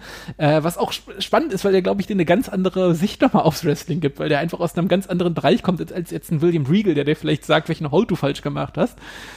Und er ist halt jemand, der das Publikum einfach immer heiß kriegt. Der Typ hat so ein natürliches ja, so eine Street Credibility. Anders mhm. kann man es schon gar nicht sagen. Das putscht das Publikum dermaßen auf. Das ist wirklich irre. Ja, ja, das ist richtig. Aber vielleicht hat ihm genau dieser Knastaufenthalt. Ich bin jetzt kein Persönlichkeitsexperte von Nick Cage. Also ich weiß nicht genau, wie sein Privatleben aktuell aussieht. Ne? Das kann ich dir jetzt nicht en Detail also genau beschreiben. Aber ich kann mir schon von diesem Blick, den ich gerade von außen habe, denke ich schon, dass er auch irgendwo was Positives hatte. Ne? Denn es hat ihn zumindest revitalisiert. Ich glaube, er ist fitter, als er äh, zuvor war. Ähm, sein Run äh, im Indie-Business ist sehr erfolgreich, muss man sagen. Und ja. wenn ich dann aber auch natürlich auch höre, dass er jemand ist, der ähm, von vielen Wrestlern mittlerweile auch wohl gelitten wird. Und äh, wir haben letztens Tassilo Jung zu Gast gehabt bei uns, der sagt immer wieder, Nick Gage ist sein Lieblingswrestler. Die Frage, die ich mir natürlich stelle, ist, warum war er noch nicht bei der WXW? Hängt es immer noch damit zusammen, dass er nicht ausreisen darf? Könnte ich mir gut vorstellen. Also du kriegst ja dann wirklich kein Visum in ganz vielen Ländern. Ja. Ähm, also ich weiß, du, also andersrum ist es zum Beispiel ein ganz großes Problem. Wenn du auch nur ein kleines Vergehen hast, dann wirst du einfach generell schon kein Visum für die USA bekommen. Und ich glaube, andersrum ist es tatsächlich auch. Plus, äh, vielleicht hat er auch noch einfach tatsächlich Knastauflagen, dass er das Land nicht verlassen darf. Ne? Also er ist ja, glaube ich, das erste Mal auf, also er ist ja äh, erstmal auf ähm, Bewährung quasi auch rausgekommen. Das ist inzwischen, nehme ich an, vorbei, aber er ist ja auch äh, auch einmal, als er auf Bewährung draußen war, nochmal eingebuchtet worden, weil er was falsch gemacht hat. Ähm, insofern kann ich mir vorstellen, dass es schwierig ist, ihn aus dem Land zu bekommen oder zumindest in manche Länder reinzubekommen. Aber ähm, wissen tue ich es auch nicht. Aber mhm. ja. Ist schade, weil äh, Strigger sagt es gerade vollkommen zu Recht. Ja. Äh, der wäre ja auch für Game Changer Wrestling in Japan perfekt gewesen und selbst da konnte er nicht hinreisen. Also schade, vielleicht gibt es ja irgendwann mal diese Möglichkeiten. Ähm, wenn er seinen Run weiter so fortsetzt und sich vielleicht vorbildlich zeigt, gibt es ja dann die eine oder andere Alternative noch. Ich, mich würde es auf jeden Fall freuen. Ich kann mir auch vorstellen, dass wir ihn da nochmal irgendwie bei der WXW oder so sehen. I don't know. Würde, würde auf jeden Fall gut passen und äh, ich glaube, wir haben ja letztens mal über den Weg der WXW auch gesprochen und ich denke, dass es auch sinnvoll ist, dass man sich immer weiter auch wieder öffnet für andere Indie-Stars. Wir haben, Eddie Kingston war zuletzt da. Wenn es die Möglichkeit gibt und auch die Behörden es zulassen, ihn mal wieder zu holen oder ihn mal überhaupt zu holen, not, ne? Ja, ich würde mich auch echt tierisch drüber freuen. Also ich finde, der ist, ist einfach einer der gerade ja Indie-Wrestling nochmal auf eine ganz andere Art und Weise halt verkörpert. Der ist halt wirklich so komisch self-made. Ähm, mhm. Und ich, ich würde, würde mich freuen. Ich finde, der bringt halt eine Realness mit rein, ist unterhaltsam dabei und ähm, ich fände ich cool. Tatsächlich also habe ich von ihm in der letzten Zeit halt wesentlich mehr Matches gesehen als seine frü früheren Schlachten. Muss ganz ehrlich sagen, die frühen Schlachten, ne, auch natürlich mit dieser Brutalität und so weiter. Natürlich habe ich das Match gegen, was er gegen Thumbtack Jack hatte, habe ich gesehen. Klar, ähm, Thumbtack Jack musste ich mir natürlich angucken. Aber alles, was so CCW-mäßig, wir werden ja irgendwann nochmal unsere Hardcore-Folge auch haben, ähm, da habe ich eher so gedacht, mh, hm, naja, aber äh, die Matches, die er bei ähm, Game Changer Wrestling hat, die gucke ich mir wesentlich lieber an. ja, Dito, Dito. Kann man sich auch, übrigens, äh, ja? der, der, wird, der wird vor allem unterhaltsam dadurch, wenn er eben mit Leuten äh, gepaart wird, der, der, der, oder, äh, der, mit denen er eben nicht seinen ganz normalen äh, Stift runterspielen kann. Ja. Das ist so, ja. Muss man auch sagen, kann man sich auf jeden Fall ein Match übrigens auch angucken. Ganz aktuell ähm, das Match, was er hatte gegen äh, Ricky Shane Page, ja, äh, bei ähm, Run, Ricky Run, äh, Game Changer Wrestling hatte ich mir sogar auch mal gekauft, kann man auch mal machen.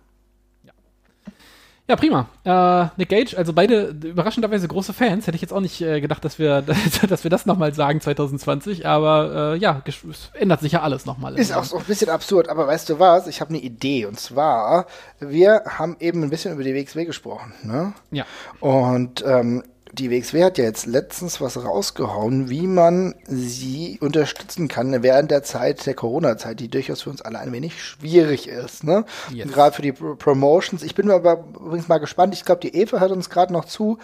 Ähm, vielleicht hat sie ja die Möglichkeit, da mal was reinzuschreiben, weil ich weiß gerade gar nicht, wie es eigentlich ähm, in Berlin ist, die GWF. Ob, hat die auch finanzielle Probleme? Da habe ich jetzt noch gar nichts gehört, weil normalerweise müsste man auch die GWF, die schon jahrelang super Arbeit leistet, auch mal ein bisschen irgendwie unterstützen.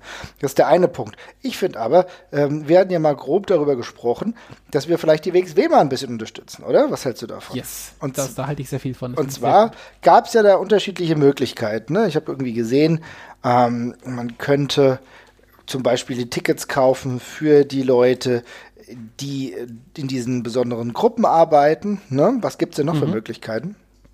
Es gibt auch noch die Chance mit den Academy-Shows tatsächlich. Aha. Ja, äh, quasi ein skalierbares Prinzip. Äh, die WXW packt für, äh, ja, für jede, was sind das, alle zehn Tickets, die sie verkaufen? Mhm. Äh, ein äh, Wrestler des Stammkaders äh, in eine, auf eine Academy-Show. Also wir können die Show quasi größer kaufen. Das klingt doch eigentlich gar nicht so verkehrt, ne? Sehr glaub, gut. Glaub, ja, mhm. Kaufen wir die doch mal groß. Ja, würde ich sagen, dann kaufen wir die doch mal groß. Und wie viel sind wir gerade im Stream? Wir sind, ich guck mal, wir sind gerade 17. Wir sind jetzt 17 Leute im Stream. Ja, liebe Leute, da würde ich eigentlich mal sagen, in dem Ringfuchs-Account kaufen ja. wir einfach mal so 20 Tickets für äh, die äh, für, für die äh, Show, oder? Für die kleine. Ja, komm, machen wir 20, ist gut. Machen wir 20 Tickets? Ah, komm. 20 Tickets. So, 20 Tickets und die würden wir dann äh, wenn wir wissen, wann äh, das dann überhaupt läuft, weil das ist natürlich jetzt gerade noch so, dass du ja gar nicht weißt, ja. wann ja. das läuft. Wir wissen ja auch gar nicht, wie die Corona-Sache jetzt überhaupt weitergeht. Aber dann würde ich einfach sagen, wenn ich die jetzt hier kaufe, oder ich muss erstmal auf den Link klicken für systemrelevante Gruppe, finde ich, wie gesagt, trotzdem auch eine ganz geile Idee. So, WXW Academy, zack, zack. Und dann würde ich einfach sagen, verlosen wir die dann, oder? Ja, machen wir, genau. Alles klar. Also hier, schön geil, ey. Noch nie so viele Tickets gekauft. Mal gucken, ob das überhaupt möglich ist. Kann ich einfach so 20 Tickets kaufen? Sollte keiner. Weißt du, ich glaube, wir sind damit jetzt auch Chefbooker der Show. Siehst du mal, ich kann nur 10 kaufen und dann muss ich ja zweimal 10 kaufen. Kriegen wir auch. Ja, mal zweimal 10. Ist in Ordnung. Ist in Ordnung. super, super. Also, das machen wir jetzt mal hier so nebenbei und äh, werde ich, ich habe hier den, meinen Drittrechner gerade hier angelassen. Kannst du, mir, kannst du mir gerne schon mal sagen, über wen wir jetzt sprechen? Ja, es wird, äh, es wird ein großer Name, so viel kann ich dir schon mal sagen. Es ist eine, es ist, ein, ist eine Legende äh, mhm. auf, auf seine Art und Weise. Es ist auch jemand, den wir jetzt jüngst wieder gesehen haben an unvermuteter Stelle. Denn wir reden über, ja, jemanden, der auch in allen drei Promotions tatsächlich aktiv gewesen ist. Wir reden über Raven. Oh, geil, Raven. da habe ich so ein bisschen das Gefühl, dass das eher so mein Favorite ist und bei dir eher so zwiespältig. Aber für mich ist es, muss ich mal ganz ehrlich sagen, Raven habe ich zum ersten Mal, glaube ich, wirklich bewusst wahrgenommen äh, in der ECW tatsächlich. Also in der ECW, aber nur, da war ich noch jung, keine Ahnung, wie alt war ich da, zwölf oder so. Habe das so ein bisschen mitbekommen und dann deutlicher dann, als er in der WCW war. Aber auch selbst da, obwohl ich da noch relativ jung war, habe ich das Gefühl gehabt, das ist nicht, der, die gehen hier gerade nicht 100 Prozent. Also zumindest von seinem Charakter, von der Diversität, seiner Gedanken und so, die er auch uns bei der ECW gezeigt hat. Es war so ein bisschen verhalten, aber vielleicht war es für die WCW so die einzige Möglichkeit, um ihn überhaupt darzustellen, oder? Ja, auf jeden Fall. Es ist ein, der, Charakter ist nicht leicht umzusetzen. Also ich finde immer, man, man, man lässt sich sehr oft und gerne darüber aus, dass Raven irgendwie falsch eingesetzt worden ist oder nicht richtig, ja, einfach nicht korrekt eingesetzt worden ist. Ich finde den Charakter, den muss man schon ein bisschen mit Samthandschuhen anfassen, damit der gut funktioniert. Äh, ich glaube, das gilt auch für den Menschen, der den, der den Charakter verkörpert. Das ist, glaube ich, jetzt auch nicht der allereinfachste Typ. Ja. Aber diesen Raven-Charakter gut zu inszenieren, in spannende Fäden zu packen, da muss man schon ein bisschen unorthodox vorgehen. Das, ähm, ich finde, das ist auch, es erklärt sich auch immer immer so ein bisschen von selbst, warum der Raven-Charakter nie bei einer großen Promotion jetzt Main-Eventer werden würde, weil es ist auch ein bisschen eindimensional auf Dauer. Aber trotzdem, also wenn man den Charakter richtig einsetzt, ähm, das hat die WCW in Teilen gemacht, in der WWE ja, sieht es, glaube ich, düster aus, wenn wir das Ganze nüchtern betrachten, äh, dann ist das schon ein ziemlicher Gewinn und was sehr anderes. Ja, fand ich auch. Also das war was sehr anderes. Ähm, ich fand natürlich auch die Idee, das ist jetzt nichts komplett Neues gewesen, in der WCW ja. zu sagen, man geht mit dem Ravens äh, Flock-Charakter, ne? also ja. auch ein Stable um ihn herum. Fand die Idee beispielsweise ganz gut zu sagen, weißt du was, wir machen das und wir haben natürlich diverse Leute wie Saturn, der denkt logischerweise super gut reingepasst hat. Ein Scotty Wick, niemand braucht einen Scotty Wick, aber die Idee zum Beispiel zu sagen, wir holen Kidman da rein, der äh, wirklich wenigstens mal, also ich fand das Gimmick von Kidman damals merkwürdig, aber die Idee zu sagen, wir haben ein jung, junges Talent und wir nehmen ihn zusammen mit jemandem, der durchaus in der Wrestling-Welt etabliert war, fand ich schon gar nicht so verkehrt. Ja, auf jeden Fall. Ich fand, ähm, das ganze Stable war auch cool zusammengestellt. Also gerade diese Charaktere, die eigentlich seltsam sind, die machen das ja glaubhaft, finde ich. Also es wäre ja irgendwie komisch, wenn er sich dann Wrestling-Stable macht und, und, sagt, wir sind hier die Rejects äh, der Promotion und dann sind da sechs oder sieben offensichtlich sehr talentierte, gut aussehende Typen bei. Mhm. Äh, insofern fand ich das schon immer ganz geil, dass da auch sehr viel äh, ja, Clowns mit dabei waren, die jetzt vielleicht nicht so die allergeilsten und allercharismatischsten Wrestler waren, aber die haben eben diesem Stable die Credibility gegeben. Und Raven als selber, ja, krasses popkulturelles Kind seiner Zeit, sag ich mal. Ja, also auch bei der ECW, die ja sowieso diese ganze Grunge-Klaviatur rauf und runter gespielt hat. Äh, natürlich der beste Fit, einfach alleine schon deswegen, weil er, ja, er ist halt einfach der traurige Nirvana-Hörer, der da im Ring sitzt quasi.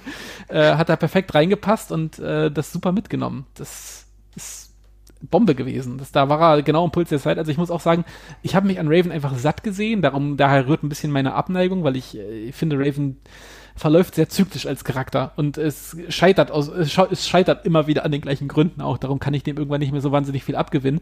Aber die, die er als solche und gerade in der ECW war sau cool und ich wäre damals, mhm. hätte ich das live gesehen, krass dahinter gewesen. Ja, das glaube ich auch. Eigentlich habe ich mir immer gedacht, dass es, auch wenn du immer so latente Abneigung gezeigt hast, dass du eigentlich derjenige äh, auf jeden Fall gewesen wärst, der der ganzen Sache ein bisschen anheimgefallen wäre zu, ja, der, zu der richtigen Zeit. Ja? Definitiv. definitiv. Weil, äh, ich meine, muss ja sagen, Scott, Scott Levy unter anderem auch, der äh, hat ja wirklich sehr, sehr viel im Wrestling auch mitgenommen. Also der war, wir haben eben darüber gesagt, natürlich war seine ECW-Zeit sehr, sehr prägend, aber davor war er als Johnny Polo, als Manager unterwegs bei ähm, nicht nur als Manager, sondern auch als Wrestler in der WWF unterwegs gewesen. Wie gesagt, dann hat auch zwischenzeitlich andere Ligen schon gehabt, aber dann ging es halt, wie gesagt, 95 bei der ECW und da ist diese Prägung entstanden und da muss ich aber auch sagen, ich weiß gar nicht, äh, war das, war das allein seine Idee oder hat äh, Paul Heyman da auch mitgemischt? Wissen wir das?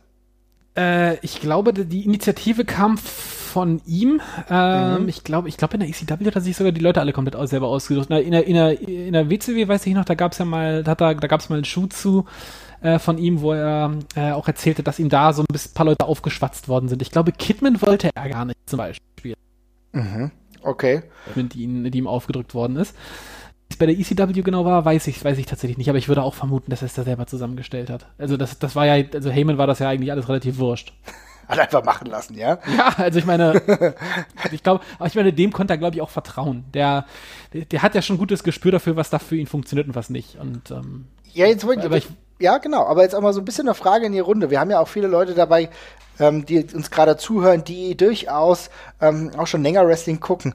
Ähm, habt ihr das Gefühl gehabt oder habt ihr so ein bisschen sowas mitbekommen?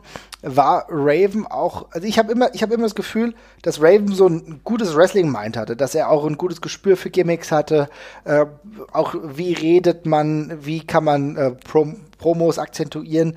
Täuscht mich da mal ein, mein Eindruck oder würde ich, oder sage ich zu Recht, dass er jemand war, der durchaus revolutionär mit seinem Gimmick vorangegangen ist? Würde mich mal interessieren. Ja, ich glaube, da wirst du, da, da, da rennst du offene Türen ein. Ich ja. glaube, der Großteil von den Leuten hier sind Raven Marks. Würde ich drauf tippen.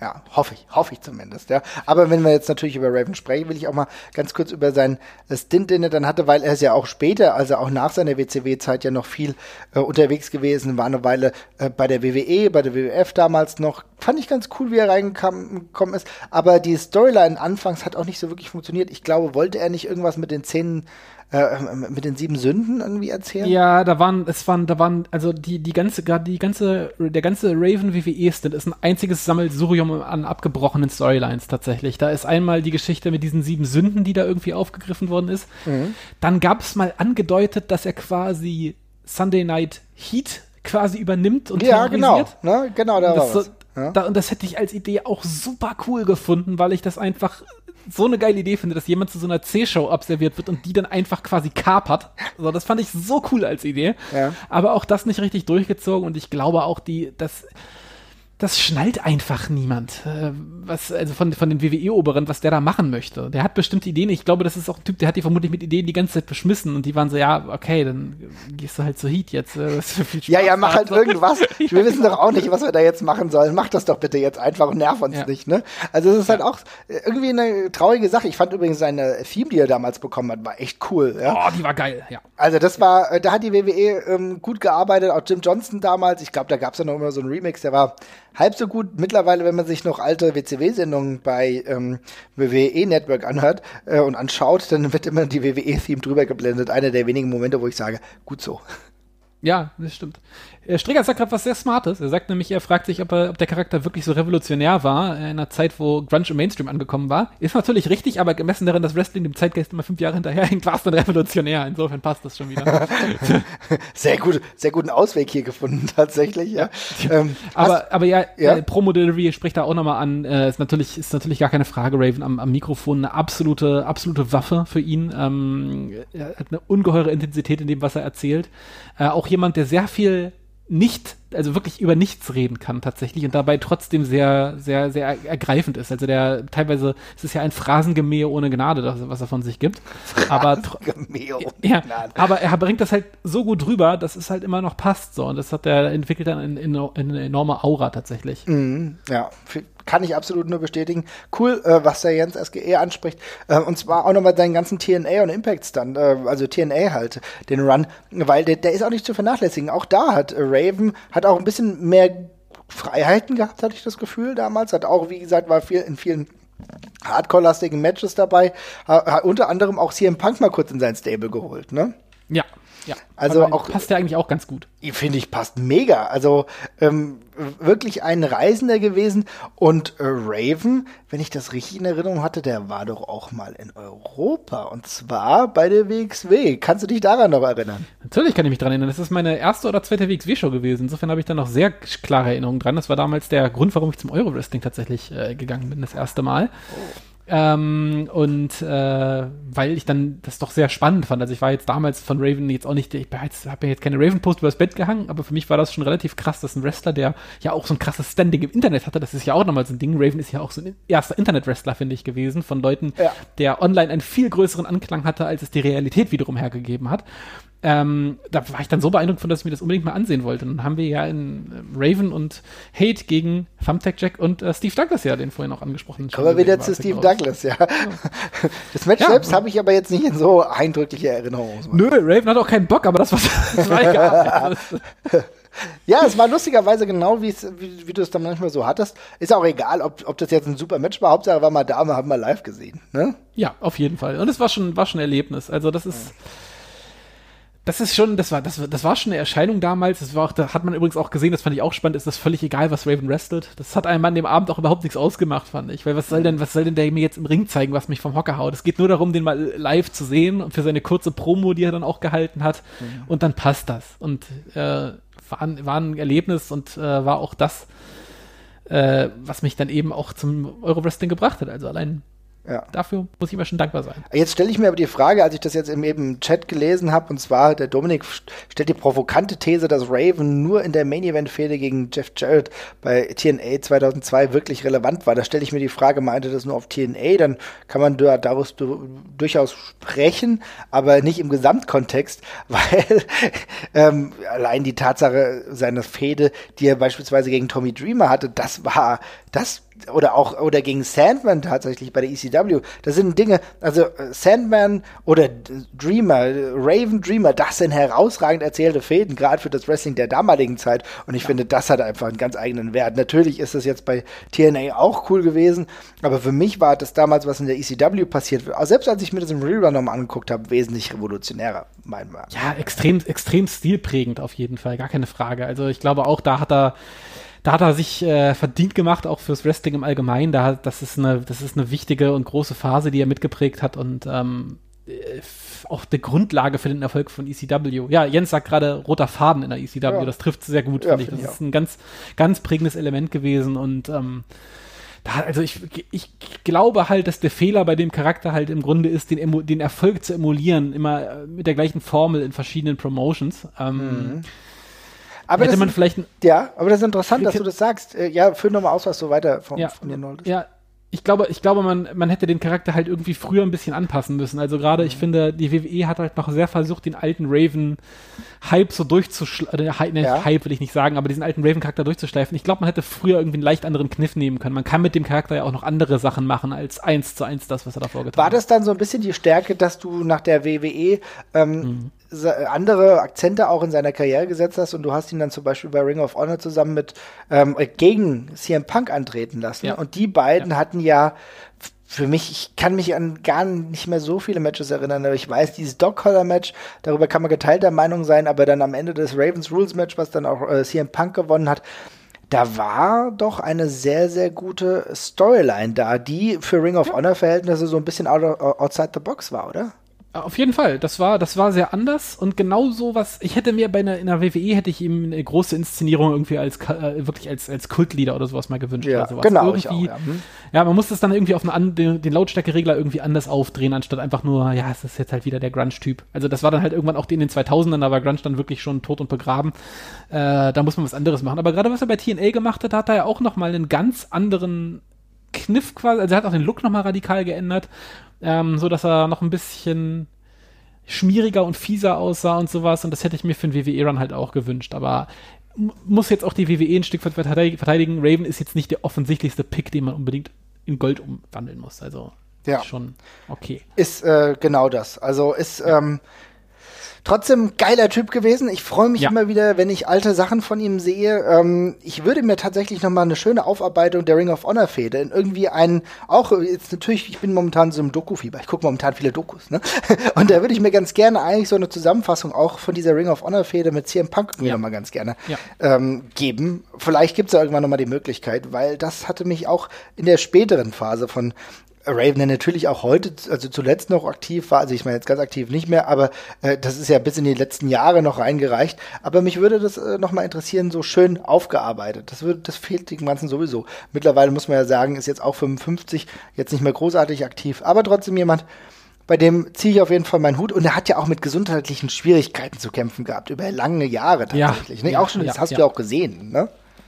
Ja, das hat man ihm sehr stark angesehen. Ich finde, wenn man Ravens Körper sich im Wandel der Zeit quasi anguckt, dann sind das nicht nur die typischen Alterungserscheinungen, äh, die sich da, äh, die sich da breit machen, sondern man sieht eben auch, dass er teilweise auch noch andere Probleme neben dem Ring hatte. Ähm, und ja, das äh, war er, glaube ich, auch ein bisschen seine eigenen Dämonen ab und zu mal ein bisschen ausgesetzt, auf jeden Fall. Ja, auf jeden Fall. Muss man sagen, trotzdem ähm, jemand, der eine gewisse Zeit geprägt hat und durch die Bank aber einen roten Faden gezogen hat und der Name Raven wird auch den jüngeren Fans irgendwie immer noch mal entgegenkommen und das ist schon eine Qualität, die muss man erstmal haben. Yes, auf jeden Fall. Ich habe im Hintergrund gerade schon mal die nächste Person äh, ausgelost und ich glaube, einen viel größeren Sprung könnten wir vom Charakter her tatsächlich nicht machen. Ähm, wir kommen jetzt von äh, Raven weg zu jemandem, der, glaube ich, eher eine Blaupause von dem typischen Wrestler-Wrestler fast ist. Und zwar reden wir über Kevin von Eric. Kevin von Eric. So. Ja. Okay. Muss ich wirklich von Raven und ich war gedanklich komplett in dieser Raven-Welt drin und fand eben den, an, äh, den Input, den äh, Jens S.G. Egere gemacht hat, dass sowas wie Jake Roberts, das wird er vielleicht auch hinbekommen, Raven, gebe ich ihm vollkommen recht. Und jetzt müssen wir Yes. zu Kevin von Eric. Ja, vielen Dank auch. Sorry. Das ist Also ich kann ja, ich, Ja. ich kann ja, mal, ich kann ja mal ganz kurz den ersten Aufschlag machen. Ich muss, ich muss gleich vorweg sagen, ich bin jemand, der diese von Eric-Familie halt einfach nur krass in Retrospektive quasi gesehen hat. Ne? Also ich glaube, wir alle, oder? Also ich meine, alle. Texas Tornado, den habe ich damals noch wirklich krass erlebt, so, ja. Ähm, Und zumindest auch, also aber auch nicht mehr so, oh geil, ich weiß jetzt viel über seinen Hintergrund, sondern äh, Mhm. die Tatsachen, die dann irgendwie offensichtlich wurden, die wurden aber auch später erst in meinem Kopf offensichtlich, ne? Ich habe ihn halt in der WWF gesehen, aber diese, diesen ganzen Bereich der von Eric-Familie, das ist natürlich was ganz anderes, ja. Das ist auf jeden Fall, das ist, das ist auf jeden Fall was ganz anderes, ja. Also das Ding ist, ich finde, ähm, die von Eric-Familie ist insofern halt auch. Ich will ihr jetzt nicht Unrecht tun, aber ich finde die, ich finde das ganze Phänomen teilweise nicht so wahnsinnig interessant, weil ich finde, das doch, also alles fähige Wrestler, gar keine Frage. Äh, aber ich finde, das, äh, es fußt schon halt sehr viel drauf, dass das eben alles sehr hübsche, junge, muskulöse Typen waren und dass eben auch so ein bisschen der, der Kniff eben einfach dabei war, dass es eine Wrestling-Familie war. Und ich finde, im Ring ist dann teilweise nicht so wahnsinnig viel Spannendes zu holen, weil die Leute, weil die eben selber die Attraction waren an der ganzen Geschichte. Was auch völlig in Ordnung ist. Das hat alles seinen Platz. Aber wenn man es dann irgendwie so jetzt wieder nochmal guckt, ist das nicht so wahnsinnig spannend. Aber wir sind ja bei Kevin von Eric und das ist ganz schön, weil ich finde, das ist der aus der Familie, der für mich so ein bisschen äh, tatsächlich die positive Ausnahme in der Auf jeden ist, Fall. Weil ich finde, der hat was ganz Eigenes im Ring. Der bringt eine Dynamik mit und eine, eine Geschwindigkeit und eine ganz eigene Art, sich im Ring zu bewegen, äh, die ihn auch in damaligen Verhältnissen schon hart rausstechen lässt. Und der wirkt fast aus der Zeit gefallen, und zwar im positiven Sinne. Er wirkt ein bisschen seiner Zeit voraus, finde ich, wenn man die Sachen von heute guckt. Also er wirkt viel dynamischer, schneller und äh, intuitiver als der Rest, auch wie er sich im Ring bewegt. Und fällt auch da mir auf alten Tapes immer wieder einfach als jemand auf, der sich im Ring sehr gut auskennt, tatsächlich, so doof das klingt. Ja, was ich aber eigentlich nur interessant finde, wenn wir jetzt mal von der inneren Perspektive ein bisschen weggehen, ist er halt einer der wenigen, die es geschafft haben von der von Ja. Eric-Familie, ne? Die halt, mag das jetzt Fluch sein oder mag, mag man da zu viel reininterpretieren in die ganze Kiste, aber er ist halt derjenige von den äh, Kindern, die es halt geschafft haben, ne? Und der ist jetzt tatsächlich sogar, äh, der sich aber auch weit entfernt hat, ne? Ich glaube, der ist dann Ja. nach äh, Hawaii gezogen. Ich habe so ein bisschen über seine Geschichte mal ein bisschen mitbekommen, beziehungsweise auch, glaube ich, mal in Dokus mitbekommen, wo es dann war, dass er sich komplett entfernen musste, um sich vielleicht auch selber zu retten. Ne? Natürlich in diesem, diesem großen Van Erich-Zirkel, ähm, der natürlich auch sehr viel ja, Aufmerksamkeit auf sich zog, dann sich befreit und rausgegangen, um dann irgendwie für sich selber wieder klarzukommen. Und jetzt hat er äh, zumindest die zwei, zwei Kids von ihm, die jetzt selber wieder im Wrestling-Business Fuß fassen. Ne? Ja. Ja, auf jeden Fall, die auch beide, äh, auch Strigger sagt das gerade, auch einen guten Job dabei machen tatsächlich. Danke übrigens an El Zorro, der äh, Fußgips postet. Vielen lieben Dank dafür. es gibt nichts Schöneres für mich. ähm, ja, Captain Eric äh, immer barfuß gewrestelt tatsächlich, weil er einmal seine Schuhe vergessen hat und es dann dummerweise sein Trademark geworden ist. Blöd ist gelaufen, aber so hat man ihn immer auch gut wiedererkannt. Ähm, ich finde, er ist so ein typisches also, wenn man, wenn man äh, irgendwie allgemein Tech-Teams anguckt, dann ist es ja ganz oft so, dass da jemand dabei ist, der da, der, der Star werden soll und der andere, der das wrestlerisch, äh, wrestlerisch irgendwie zusammenhalten muss, den Laden. Und ich finde, Kevin hat immer so ein bisschen die letztere Rolle, weil seine Brüder sind auch alle ganz fähig, aber Kevin ist schon der, der im Ring, glaube ich, so ein bisschen der Motor hinter der ganzen Geschichte gewesen, was das In-Ring-Produkt äh, von Eric-Familie angeht. Und ja, Legacy hatte auf jeden Fall, natürlich die Söhne hast du gerade richtig angesprochen, aber ansonsten eben auch eine spannende, spannende Personalie tatsächlich. Also die ganze Familie ist natürlich mit der, mit der ungeheuren Tragik verbunden. Es gibt ja auch diese doch recht äh, ja, spannende Dark Side of the Ring Doku über die, sind ja nun leider alle verstorben, dann auch viel mit, mit, mit Suizid und Depressionen, äh, was da mit reinspielt. Äh, er aber eben noch quasi der, der übrig gebliebene davon halt ist. Ähm, sehr tragische Geschichte, aber ähm, ja, er wirkte in der Doku so auf mich, als hätte er sich gefunden. Also ich finde auf jeden Fall. Ich, die Doku kann ich wirklich jedem nur empfehlen. Das war ja auch der Punkt, den ich eben angesprochen habe. Ne? Das habe ich mir angeguckt und fand das echt gut gemacht und auch sehr vielschichtig und aber auch ehrlich gesagt für mich tatsächlich als, als Viewer irgendwie auch beruhigend zu sehen. Aber da hat jemand wirklich zu sich gefunden. Und ich finde ehrlich gesagt die Art und Weise, wie jetzt seine Söhne bei MLW unterwegs sind, das finde ich cool. Ich freue mich, ja. ich freue mich richtig, die zu sehen und äh, dass die auch da aktuell einen relativ guten Weg gehen. Ich denke, da ist auch das letzte Wort noch nicht gesprochen. Mal schauen, wie weit es da noch geht. Das Einzige, ja. du hast eben angesprochen, dass er auch immer um, ähm, ohne Schuhe gerestelt hat, ist etwas, was ich ihm nie verzeihen werde, tatsächlich, ja. so ehrlich kann man, so, so, so ehrlich kann man schon sein. Ich war ersetzt. Ja, ja das ist ja. halt dann einfach so. Aber gut. Ja, grauenvoll, wirklich. Aber gut, äh, jeder sucht seinen Trademark, wo er kann. Aber ähm, ich finde auch, auf jeden Fall hat er ähm, für mich, der aus der von Eric-Familie, der für mich am meisten guckbar ist nach wie vor. Man mhm. tut sich ja mit dem Wrestling aus der damaligen Zeit auch nicht immer ganz einfach, finde ich, aber der hat schon was offensichtlich sehr Besonderes und äh, sehr schön. Genau, genau solche Leute wollte ich hier gerade auch in dem Format besprechen, weil das ist nichts, was eine ganze Folge hergibt, aber ähm, eine sehr interessante Personalie auf jeden Fall ist. Zeigt übrigens auch mal wieder, ja, wenn wir jetzt den genauen modernen Twist nochmal zu finden, wenn man nicht selber die Matches von ihm sich angucken will, sondern vielleicht von seinen Söhnen. Es lohnt sich, einen Blick zur MLW zu werfen. Eh kostenlos. Ja, das stimmt, das stimmt. Gut, dann, äh, ich habe gerade den Zufallsgenerator angeschmissen. Er hat mir die Nummer 27 äh, ausgespuckt. Und äh, wir machen jetzt eigentlich wieder einen kleinen Schritt zurück. Nämlich eigentlich, ja, ich glaube zur ECW, da kommen wir nicht drum rum. Und zwar geht es um Masato Tanaka. Oh, Masato Tanaka, mega geil. Ja. ja. Tanaka hat mich damals immer insofern gewundert, was haben wir gedacht, was macht der denn mit so äh, komischen Wrestling wie Mike Awesome? ja. Aber er hat es geschafft, selbst ihn, äh, sie zu einem, oder zumindest ihn zu einem richtig guten Match zu treiben, und zwar zu einer guten Match-Serie. Masato Tanaka ist dort zum, für mich zum ersten Mal überhaupt relevant geworden, weil ich ihn so natürlich in dem Zirkus noch nicht gesehen habe. Ne? Es ist ja auch so eine extreme Laude der Natur, dass ausgerechnet der bei ECW landet mhm. und da so krass prägend ist. Also ich meine, das ist ja alles einfach ein Zufall. Und äh, aber das, das hat gepasst wie Arsch auf Eimer. Also der Typ gegen Mike Awesome, äh, das ist auch aus heutiger Sicht, man muss das nicht gut finden, was da im Ring passiert. Also ich, es ist halt teilweise einfach gruselig, was, was, was da geschieht, muss ich ganz ehrlich sagen. Ich habe das sind echt Matches, wo ich nicht so gut hingucken kann. Äh, aber es ist eben auch einfach krass stilprägend gewesen und hat eben eine Tür aufgestoßen für Wrestling, was dann eben noch auf die nächsten 10, 20 Jahre äh, den Independent-Markt beherrscht. Also da gibt's, kann man, kann man, das ist eine, das hat eine Relevanz gehabt, die, glaube ich, lange Zeit unterschätzt worden ist. Es, auf jeden Fall, aber die Tatsache, dass, ich meine, damals noch relativ jung gewesen und sich ordentlich auf, auf den Ömmel gegeben, muss man schon sagen. Also die Dinge teilweise mit Mike Awesome kann ich mir tatsächlich auch heute echt schwer angucken. Ne? Ich finde, also sorry, bei Mike, Probleme awesome, bei, bei Mike Awesome wird mir echt teilweise schwindelig, muss ich echt sagen. Ich habe da, ich kann da teilweise echt nicht hingucken. Äh, aber ja, und das bei die, die, die beiden haben sich einfach die zwei gefunden, denen wirklich alles egal ist. Ne? Die kannst du einfach in den Raum sperren, die kannst du machen lassen. Die bringen sich dann jetzt ein bisschen um und danach ist auch wieder alles gut. Ja. Aber ja. Aber die Art und Weise der Körperlichkeit seiner Karriere, 93 unter anderem, ich glaube, wann er, ja, 93 hat er angefangen bei Frontier Martial Arts Wrestling, wirklich auch so eine Company ist, die, da, da geht's schon vorwärts, sage ich mal. Ja? Und dass er heute, und Strieger schreibt ja auch gerade in äh, die Kommentare, schreibt halt gerade hier, äh, ist für ihn bislang Wrestler des Jahres 2020 liebe Leute, der Typ ist 48, ja, aber ja. der, der ist, der agiert noch, als wäre er ein ganz junger Dachs und hat auch richtig Bock. Das ist gerade KOD Openweight Champion für DDT. Ähm, also auch Matches, die man sich auf jeden Fall mal geben muss. Selbst im Jahr 2020 ist echt ein Phänomen und hat aber nichts an seiner Intensität verloren. Das finde ich halt auch spektakulär. Ja. Mega, ja. ja. Auf jeden Fall, ich, Intensität ist das richtige Wort. Ich finde auch, der, das war einfach so ein Typ, der hat auch schon so einen Blick drauf, wo du halt weißt, oh, ich glaube, den, dem gucke ich mal lieber nicht so lange an. Der mhm. haut, der haut mich, glaube ich, sofort tot.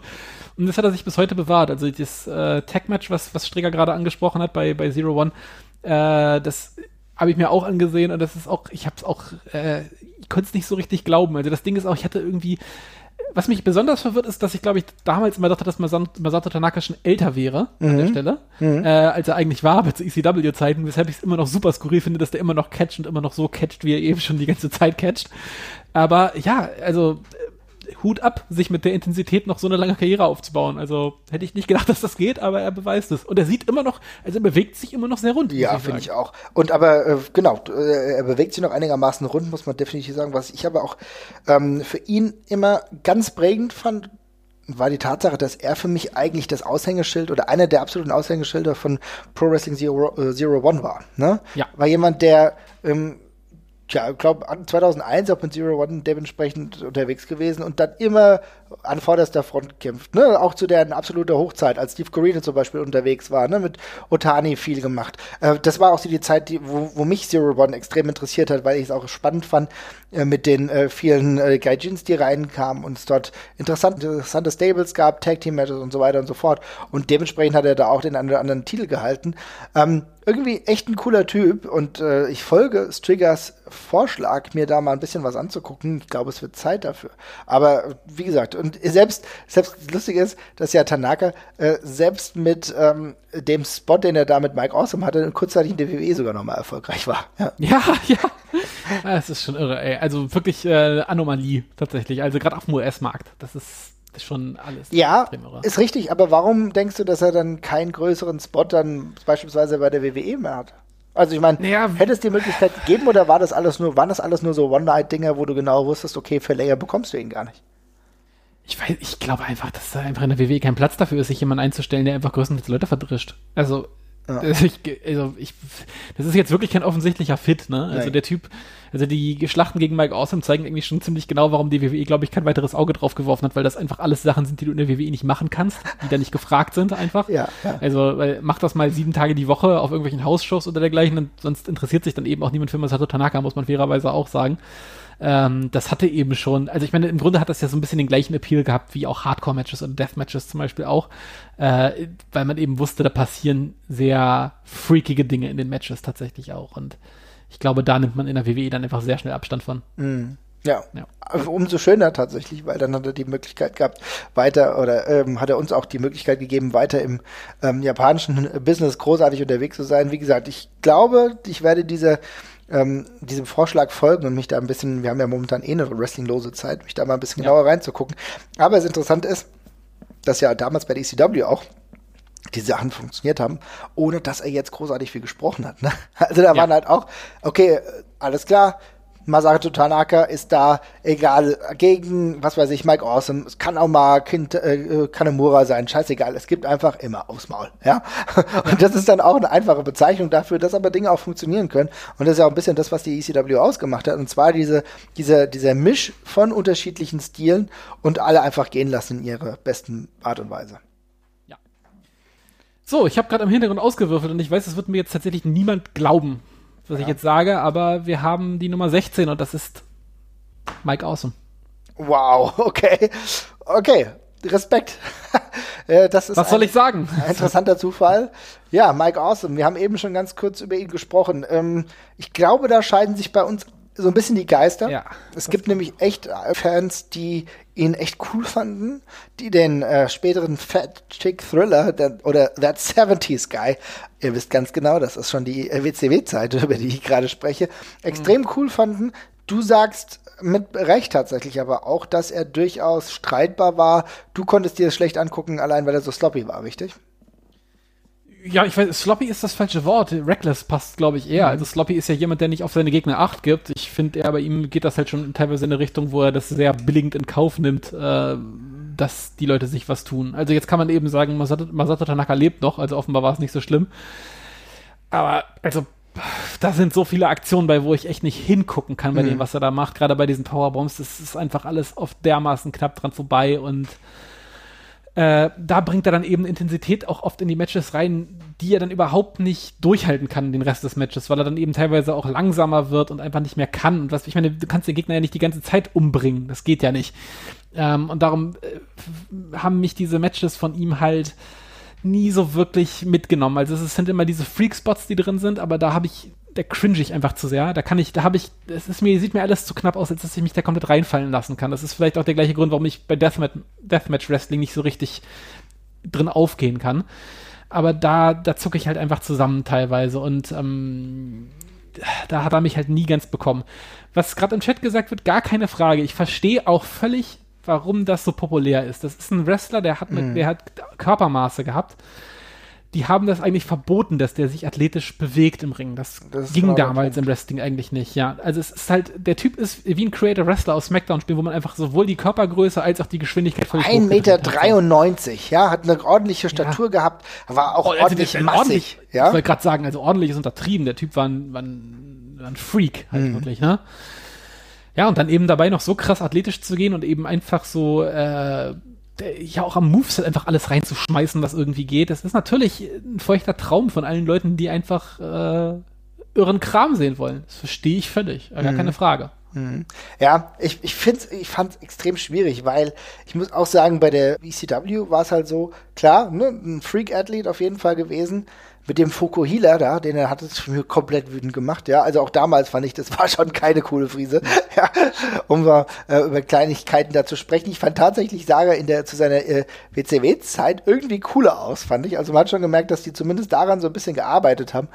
Aber, ähm, ja, also mich hat er auch nicht komplett abgeholt, aber ich konnte natürlich auch verstehen, warum er irgendwie doch ein spannender Typ auch sein kann. Und was natürlich auch interessant war, war natürlich sein Battle, äh, das er mit Taz dann im Endeffekt hatte, um den äh, ECW-Titel. Äh, damals als Taz, glaube ich, schon bei der WWF war. Und äh, Mike Awesome dann auch schon bei der WCW, äh, glaube ich, unter Vertrag war. Kannst du dich daran noch erinnern? Ja, ja, ja, auf jeden Fall, klar. Aber also, ähm, war, war, findest du, dass das eine prägende Zeit gewesen für ihn? Nee, das ist keine, aber das ist eine geile Randnotiz, eine historische Ja, Randnotiz, ne? ja. Dass am Ja. Endeffekt in einem ECW-Ring ein Ja. WWF-Athlet einem WCW-Athlet den ECW-Titel abgenommen Ja, hat. ja, ja, auf, das ist auf jeden Fall eine kuriose Randnotiz der Geschichte, ja. Also Ja. ich finde allgemein, äh, er ist ja auch so ein bisschen, ähm, er ist so ein bisschen so ein äh, Symbol dieses Tauziehens damals ums Talent halt gewesen, weil ich finde, er wechselt ja, also es ga- gab sehr viel Gerüchte, wann er wechselt, ob er wechselt, dann geht er, dann kommt diese komische Situation mit den Titeln. Äh, da merkt man halt schon so, da haben sich da, da wurde zum ersten Mal so ein bisschen am Indie-Markt gerüttelt, wo man dann vielleicht noch gute Leute rausholen kann. Ähm, und ich, gut, er ist ja auch einer der offensichtlichsten äh, Targets eigentlich für WWE und äh, äh, WWF und WCW gewesen, wenn man alleine seine Statur und so anguckt. Ja, aber auch jemand, wo es mich nicht wundert, dass dann es danach nicht so krass viel mehr gereicht hat. Also nur auf Moves wird halt niemand in der WWE oder WCW groß. Das ist halt so. Ja, das, ist, ist leider so, ja.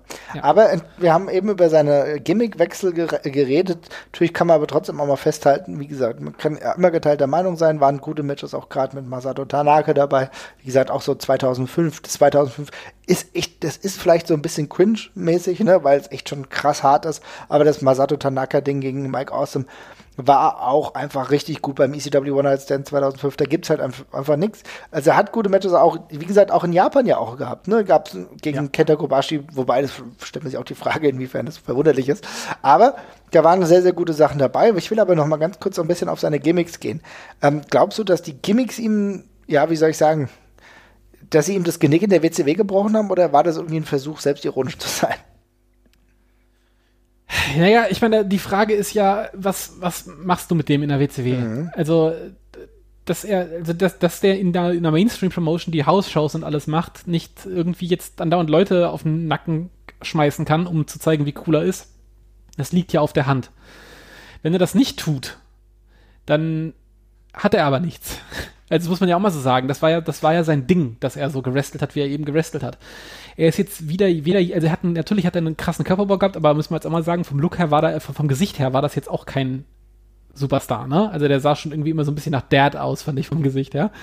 Und ähm, da hat ihm, ich glaube, da haben dem dann halt die Werkzeuge gefehlt, um ohne diese krasse Intensität halt irgendwie äh, was zu machen. Und weil das halt nicht geklappt hat, haben sie dann irgendwie halt durchrotiert, ihm irgendwas zu geben, wo er Charisma zeigen muss. Das ist scheiße Ideen waren, steht auf gar kein, also steht auf einem anderen Blatt, das ist alles Mist. Und äh, daraus kann er auch nichts machen in meinen Augen, aber ähm, ich glaube, da muss man einfach sagen, das ist einfach jemand, der gehört weder in die WCW noch in die WWF. Zumindest nicht in der damaligen Zeit. Also du warst kein Anhänger des That 70s Guy. Zu, überraschenderweise nicht, nee. Ich muss sagen, ich fand das gar nicht so schlecht. Ich fand die Idee tatsächlich, weiß nicht, ob ich da in einer merkwürdigen Phase meines Lebens war. Offenbar. Aber der 70s Guy ist schon ein bisschen absurd. Also ist auf jeden Fall besser als der Fat Chick Thriller. Sozusagen. Nun ja, Mike Awesome, äh, leider trotz allem auch viel zu früh von uns gegangen. Selbstmord. Ja, ja. Es ist, ja, das sind diese Wrestler, der Selbstmorde und auch, wo echt, ja, das schmerzt tatsächlich. Ne? Ist ja auch scheißegal, ob, ob man den jetzt irgendwie mochte oder nicht. Aber sowas wünscht man halt niemandem. Und da merkst du natürlich auch, wie zehrend dieses ganze Business irgendwie ist. Zusätzlich litt er ja noch an Diabetes. Ich weiß nicht, wie viel, äh, wie schwer das noch mit reingezählt hat. keine Ahnung. Ich, hab, ich, hab, ich fand das damals besonders, besonders schade, weil ich so ein bisschen das Gefühl hatte, also der ist ja, ist ja irgendwann aus dem Wrestling rausgegangen, auch mit dem, mit der guten Begründung einfach, dass für ihn da kein Geld mehr zu holen ist gerade und der kommt nur zurück, wenn das Geld wieder stimmt. Und das finde ich immer, wenn ein Wrestler sowas sagt und dann geht, finde ich das immer schon sehr gut, bevor der sich kaputt macht. Und dann hat man eben, dann gab es auch noch so ein paar Artikel über ihn, das weiß ich auch noch, wie er danach sein, sein Real Estate-Business quasi hatte und dergleichen. Und da hatte ich eigentlich immer das Gefühl, dass der die Kurve so gekriegt hat und außerhalb vom Wrestling halt irgendwie wieder Fuß gefasst hat. Und dann kam damals diese Meldung, dass er sich dann eben erhängt hat. Ähm, tatsächlich sehr schockierend für mich und das ist halt auch sehr schade, weil du hast angesprochen, Familie hat er eben auch gehabt und das ist, das ist einfach sehr, sehr traurig, wenn das so, so kurz nach dem Karriereende dann passiert. Aber ja. Es ist. Ja, also keine Ahnung. Ho hoffentlich hast du jetzt noch mal was äh, Hübscheres für mich und auch mal ein bisschen was äh, Ermunternderes, weil das ist also ganz ehrlich so, Wrestler-Tote, die äh, ziehen mich echt immer runter, Ja, muss ich sagen. ja. Und äh, Ja, ja. hm, schwierig. Aber trotzdem, Gut. liebe Leute, wenn ihr Bock habt, schaut euch noch mal ein paar schöne Matches von Mike Awesome an. Es gibt leider nur harte, ja, aber ich war geil. Es gibt leider nur, es gibt leider nur, nur Geprügel, aber ist trotzdem lustig. na gut. Gut, ja, dann ähm, nehme ich doch mal einen von unserer gesetzten Liste tatsächlich, von Leuten, ich glaube, es ist der häufigste Name, der sich gewünscht worden ist tatsächlich. Den habe ich, glaube ich, sechs, sieben Mal gesehen. Und ich, ich finde, es liegt auch auf der Hand, wieso, weil wenn ich nach Wrestlern frage, die vielleicht niemals so den ganz riesigen Durchbruch geschafft haben, obwohl sie augenscheinlich sehr gut waren, dann ist das ein Name, der sich total aufdrängt und das ist Christian. Und ähm, da kann ich auf jeden Fall verstehen, warum den, den Leuten sofort eingefallen ist. Wie findest du den Christian? Frage ich mal so rum. Christian, ja, fand ich immer cool. Also ich fand immer, ich fand immer, dass es irgendwie ein guter Typ ist, ne? Aber ich muss auch sagen, ich war nie so, dass ich jetzt das Gefühl hatte, das ist jetzt der drängende Main Eventer, weißt du? Ich war mit dem Spot, den er teilweise in der WWE hatte, war ich, ja, persönlich gesehen recht zufrieden, ne? Also ähm, immer zwischen den Welten, ne? Tag-Team natürlich unterwegs gewesen mit Edge, dann äh, war das mit Edge, Edge nichts mehr, dann ging es mit Tyson Tomko, sag ich mal, weiter.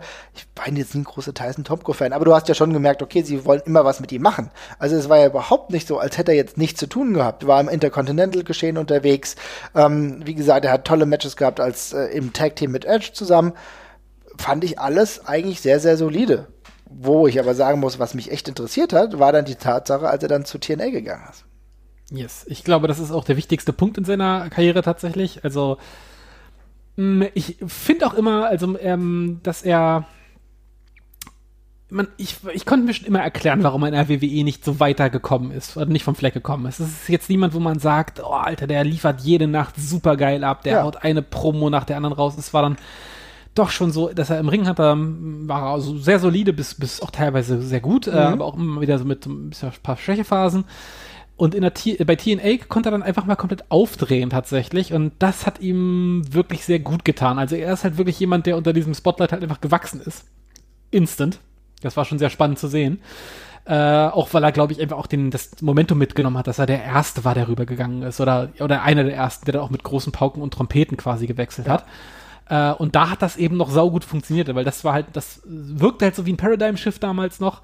Ähm, und ich glaube, es ist eine Mischung daraus, was er daraus gemacht hat, was ohne Zweifel sehr, sehr gut war, aber gleichzeitig eben auch er enorm davon profitiert hat, wie die Situation damals war. Und dass das eben so ein so ein, so ein, so ein Hype auch war, der um ihn herum rausge rausgebrochen ist. war Aber zum gar ersten Frage. Mal so, dass es so Ja. überhaupt einen Hype um Christian damals bei TNA Christian Cage gab und das war etwas, was mich wirklich auch abgeholt hat und dann auch seine Total. seine Matches, die er dann auch hatte, ne, selbst auch beispielsweise gute Matches gegen Rhino, gegen äh, Samoa Joe gehabt, ja, auch mit einer gewissen Relevanz, ja, AJ Styles kann man auch natürlich nennen.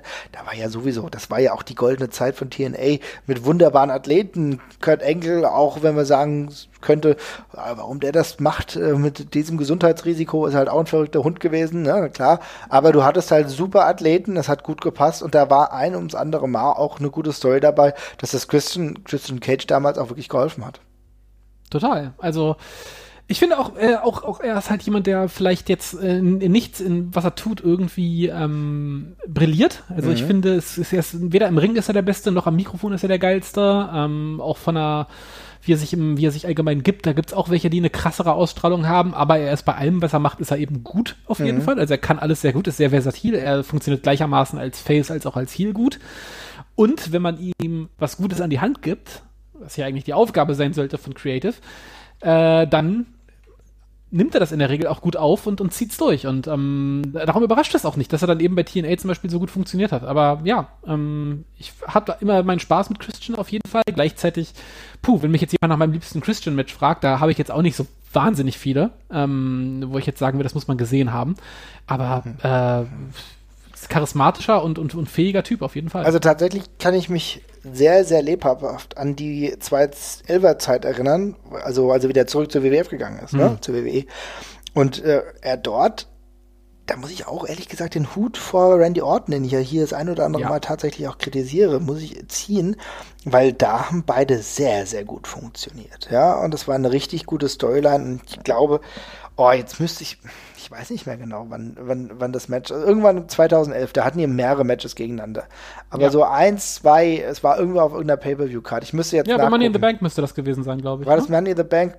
Ja. Oder hieß es Over the Limit oder sowas? Ich weiß es nicht. Eins von beidem, ne? Keine Ahnung.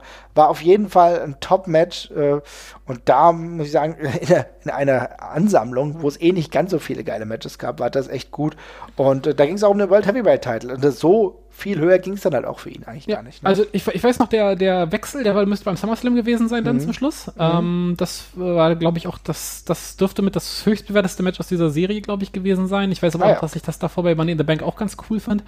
Äh, ja, auf jeden Fall auch wieder sehr fähig und auch eine gute Story, wie du schon sagtest. Das ist auch potenziell ein Match, was ich mich eigentlich total abturnen könnte, äh, wenn ich Ja. über die beiden Namen lese. ja. Aber in dem Zusammenhang hat es halt gut gepasst. Also, Ja, halt so in dem Zusammenhang hat es wirklich gut gepasst. Ich finde, äh, was man eher tatsächlich, was mir hier nicht so in Erinnerung geblieben ist, ist der ganze Run als ECW-Champion. Das hängt aber damit zusammen, dass ich halt äh, mit der Neuauflage von der ECW innerhalb der WWE nicht viel anfangen konnte. Ja, ich glaube, Ja. das ist vielleicht etwas, dem widmen wir uns irgendwann noch mal, aber ja, dann äh, rennt sich das tot. Äh, Schön, dass es diesen Run halt noch mal gab, dann später noch mal als Intercontinental Champion und dann war es auch irgendwann vorbei. Findest du es schade oder kannst du mir, ich weiß gar nicht mehr, was war denn der Grund, warum er aufgehört hat?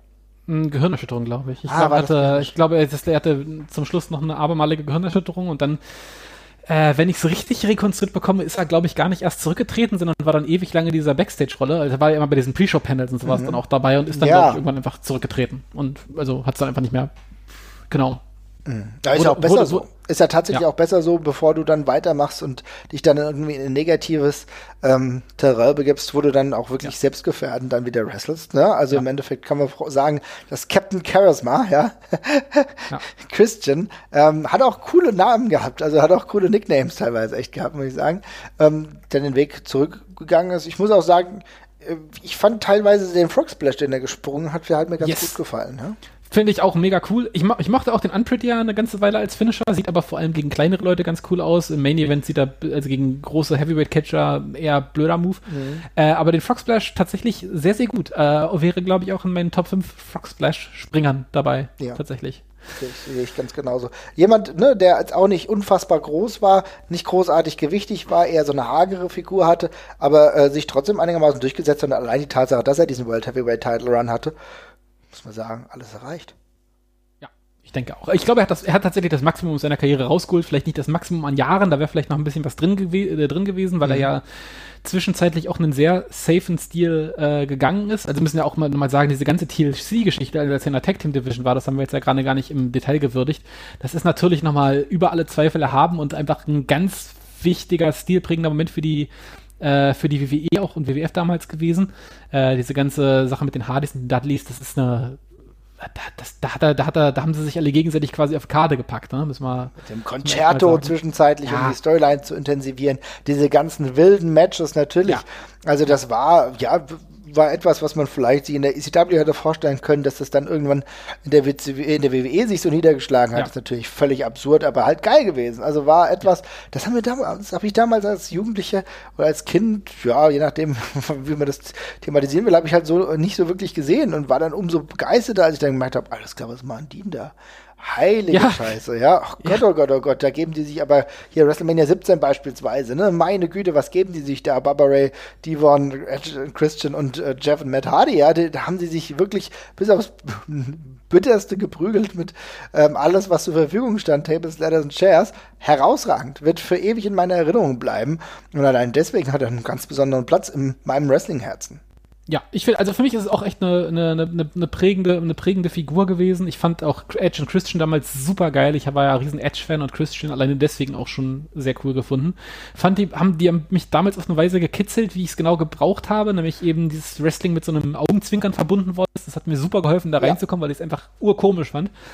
Ähm, und ich glaube, wie gesagt, ich glaube, er hat, äh, er, hat, er hat alles gewonnen, was es für ihn einmal zu gewinnen gab. Er war jetzt nie dauerhafter Main-Eventer, muss er aber in der Rolle auch nicht sein. Und ich finde, das ist eine sehr, sehr coole Wrestling-Karriere mit dem krass mutigen Schritt nochmal zu TNA hin. Das muss man auch nochmal betonen. Es ist eine mutige Entscheidung damals gewesen, ähm, die sich aber für ihn komplett ausgezahlt hat. Also das ist einfach ein Wrestler, der, das gab es damals nicht so oft, weil es gab halt nur noch WWE, WWF gleich, äh, eigentlich größtenteils. Und es gab nicht so wahnsinnig viele Wrestler, die eine Möglichkeit hatten, mutige Entscheidungen zu treffen und dafür auch noch krass belohnt zu werden. Aber das war wieder so ein Anfang und ich glaube, das ist auch nochmal eine wichtige Facette, weil er dafür nochmal eine Tür aufgemacht hat für ganz viele Leute, die gesagt haben, hey, ich muss hier nicht auf der einen Schiene bleiben, sondern kann nochmal eine Abzweigung nehmen in der Karriere, auch später.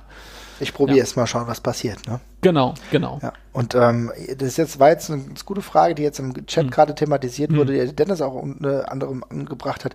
Sein Abgang war ja relativ heimlich, still und leise, ist ohne großartiges Tamtam -Tam zu Ende gegangen. Hättest du es ihm gewünscht oder ist das vielleicht sogar genau wie der Charakter am Ende wahrscheinlich sogar ist?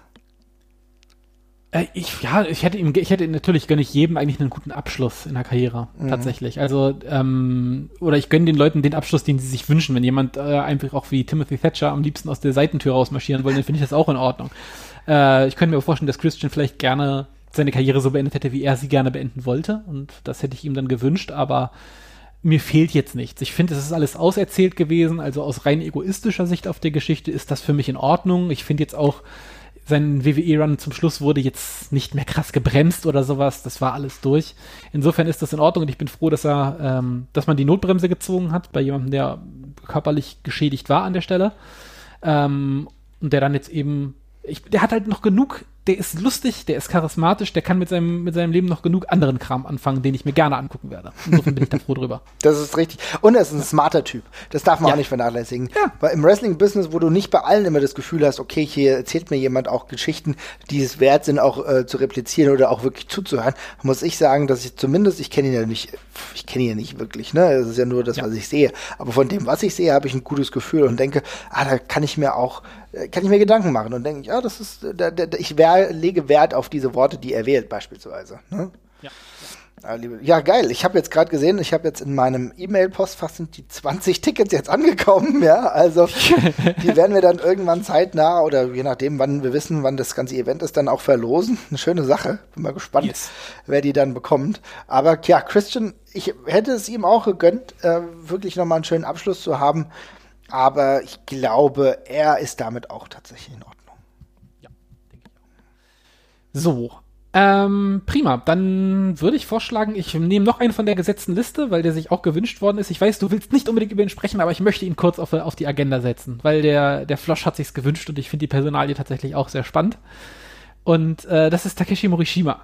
Oh ja. Ähm, mhm. Tatsächlich jemand, dessen Hype und aufgehenden Stern nicht so komplett miterlebt habe damals. Also war ja auch einer von den, also müssen wir kurz ausholen, äh, Takeshi Morishima, äh, damals von Pro Wrestling äh, Noah gewesen, ein sehr hoffnungsvolles junges Talent, ein äh, sehr watziger Kerl, der äh, sich in die lange Reihe von Leuten einreiht, die keine Handspring-Elbows springen sollten, es aber trotzdem tun äh, weshalb ich ihn eigentlich nicht mögen sollte. Aber ich fand ihn damals doch sehr spannend, weil er eben sehr rabiater und äh, grober Wrestler war, den ich, den ich mir sehr, sehr gerne angeguckt hat. Und, auf, und um, es war auch so, dass Pro Wrestling nur offenbar sehr große Sachen mit ihm vorhat. Also ich finde, er wurde sehr früh sehr positioniert, dass man mhm. ihn gesehen hat, da, da, da wird was kommen.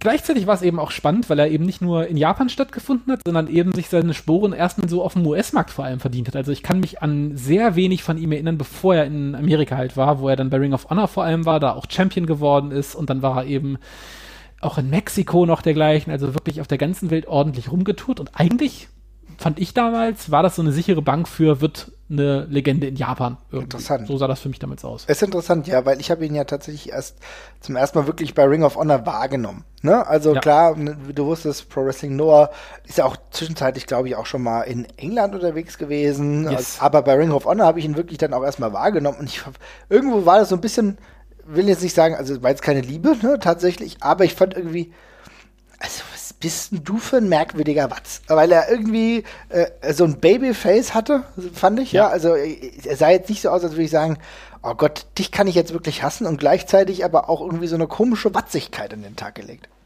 Ja, er sah halt, er sah halt so ein bisschen Riesenbabyartig tatsächlich aus, ne? Weil er hatte jetzt auch nicht so die ganz klare, krasse äh, äh, Körperbau, sondern sah halt wirklich ein bisschen speckig aus, hat eine sehr komische Frisur gehabt, teilweise mhm. auch, die, äh, äh, die, die seltsam war, aber ähm, hat, also das fand ich eben, für mich hat, hat ihm das geholfen, weil er, weil er eben er sah so offensichtlich anders aus und man musste, ich finde, jeder hatte eine Meinung zu dem Typen. Das fand ich ganz spannend. Der war keinem egal. Was nicht so selbstverständlich ist, wenn einfach irgendein so Typ aus Japan rüberkommt, den niemand kennt. Aber der Typ, der war so komisch anders, dass man sich zwangsläufig dazu eine Meinung machen musste.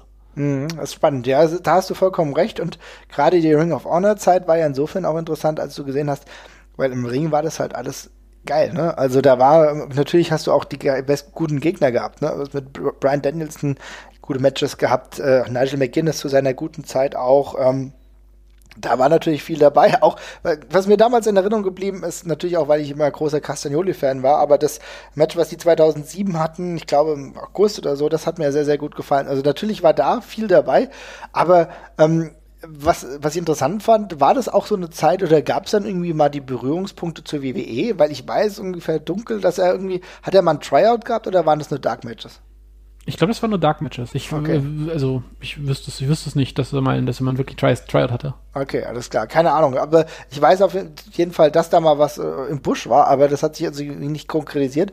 Und später ging es ja dann auch wieder weg, nachdem er ja diesen Titel auch relativ, wie lange hat er den Ring of Honor Teil gehalten? Das war, war schon eine ganze Zeit. Das war eine ne? ganze Zeit, auf jeden Fall, ja. Das war ja. lange. Und dann ging es also, aber irgendwie wieder nach Japan, wieder äh, zu Pro Wrestling Noah.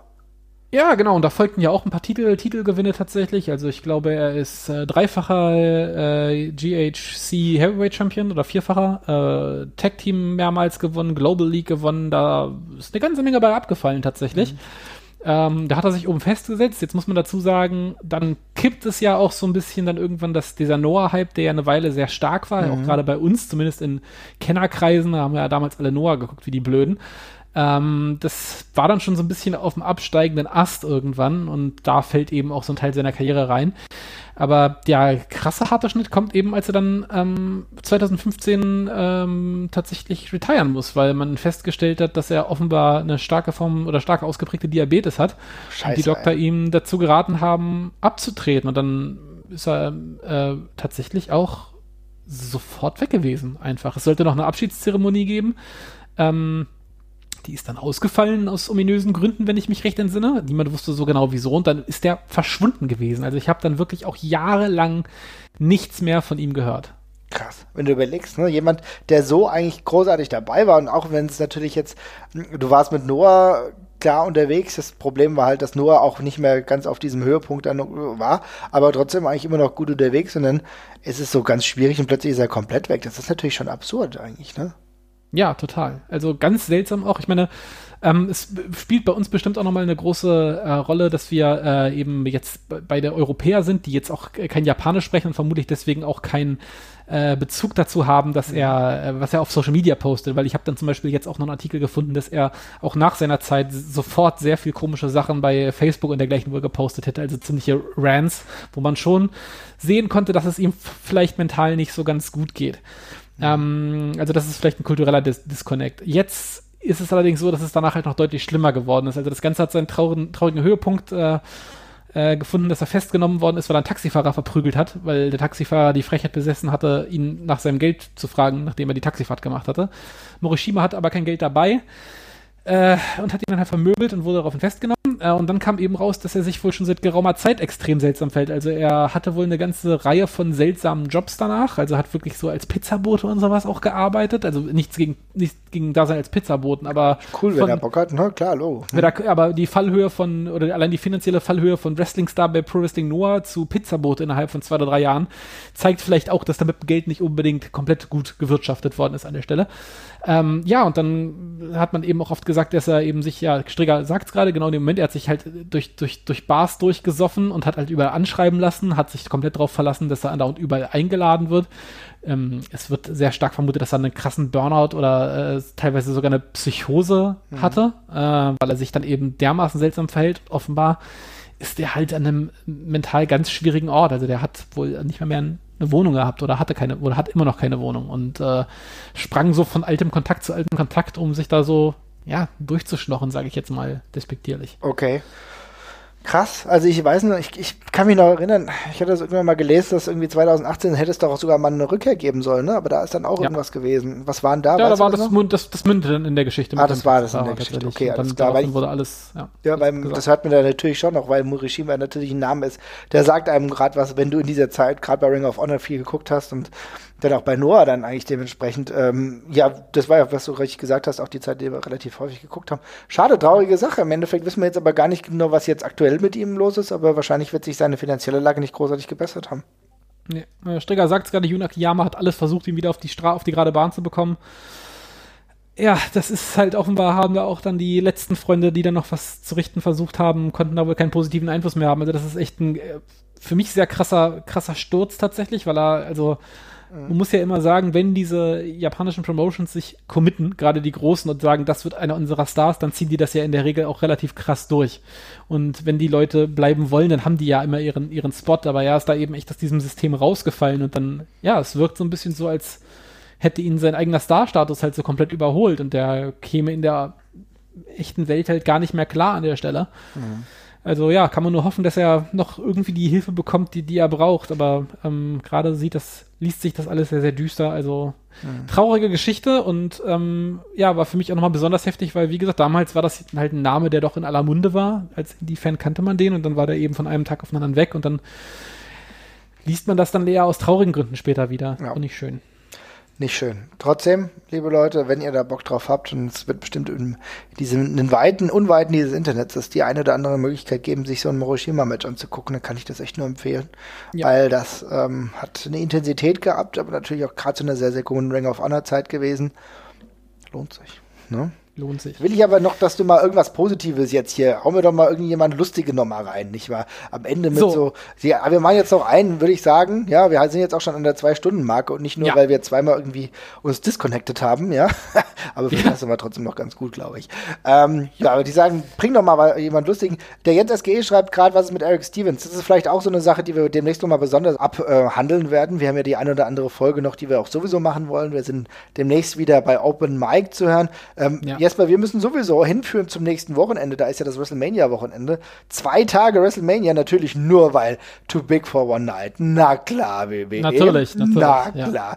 Also, dass sie auch Und too, und, und, und too big für ein riesiges Stadion, daran machen wir es. Ja, ohne Scheiß. Das, tatsächlich, dass sie es nicht mal irgendwie sagen können, ja, wir haben auch irgendwelche Probleme mit der Corona-Krise, Ja, nee. wir lassen es lieber so machen. Ne?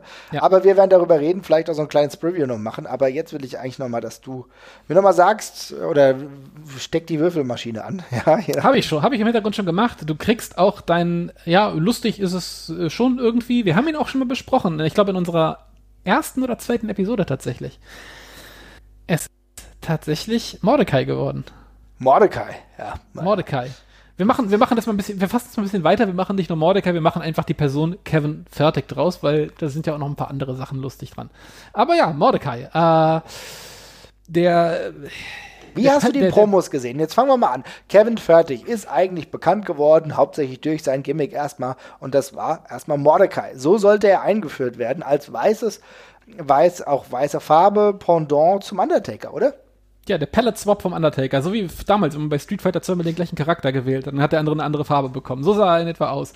Ähm, ja, äh, damals mit, äh, ja, so als, als, äh, war ja eigentlich der coole Kniff, dass der Undertaker in seinen schwarzen, dunklen Goth-Klamotten denn der Gute gewesen wäre und äh, Mordecai in seinen hellen, weißen, kirchlich anmutenden Sachen offenbar ein Fanatiker und Bösewicht. Damals mit ziemlich coolen Promos tatsächlich. Ich fand das immer- geil. Ich fand Ja. die Promos gut. Beziehungsweise diese Vignetten, die eingespielt wurden. Ja? Ja. Ja, So. das war auch alles nett. Also ich muss dazu sagen, es sieht ein bisschen bekloppt aus auch. Also weiß gefärbte Haare, äh, ein bisschen schwierig. Ja. Äh, ein bisschen schwierig und er hat auch etwas, seltsame Mimik gehabt, der Mann. Aber damals dachte ich, das finde ich ganz cool. Also damals bin ich sowieso auf alles abgegangen, was so Goth, äh, Goth-Gimmicks und Dark-Gimmicks waren, fand ich damals total spannend. Ist schön edgy gewesen für mich damals als pubertierender, äh, pubertierender Vollidiot. ähm, und darum, darum hat, ist, ist mir damit bei mir eigentlich offene Türen eingelaufen. Aber irgendwie hat es dann doch nicht so ganz funktioniert für mich. Ja, gut, aber das hängt eigentlich fast wahrscheinlich mit, der, mit dem Disconnect zusammen, den du bekommen hast, dadurch, dass die Vignetten total cool waren. Und das war teilweise ein großes WWE-Problem, dass die Vignetten cool waren, aber die Re Umsetzung im realen, sag ich mal, realen Anführungsstrichen, im Wrestling-Ring nicht funktioniert haben, oder? Also ganz ehrlich, das war für mich das größte Problem. Ich habe echt einige geile Promos gesehen, auch von Nathan Jones. Erinnere dich mal an Nathan Jones, ne? Da gab es auch so die eine oder andere Promo, wo ich gedacht habe, ah ja, das ist, hat Potenzial. Aber als die Person dann da war, fand ich, boah, das war gar nichts. Und bei, bei Mordecai sah das dann echt aus wie so ein schlechtes, das, das sah aus wie ein schlechter Witz tatsächlich.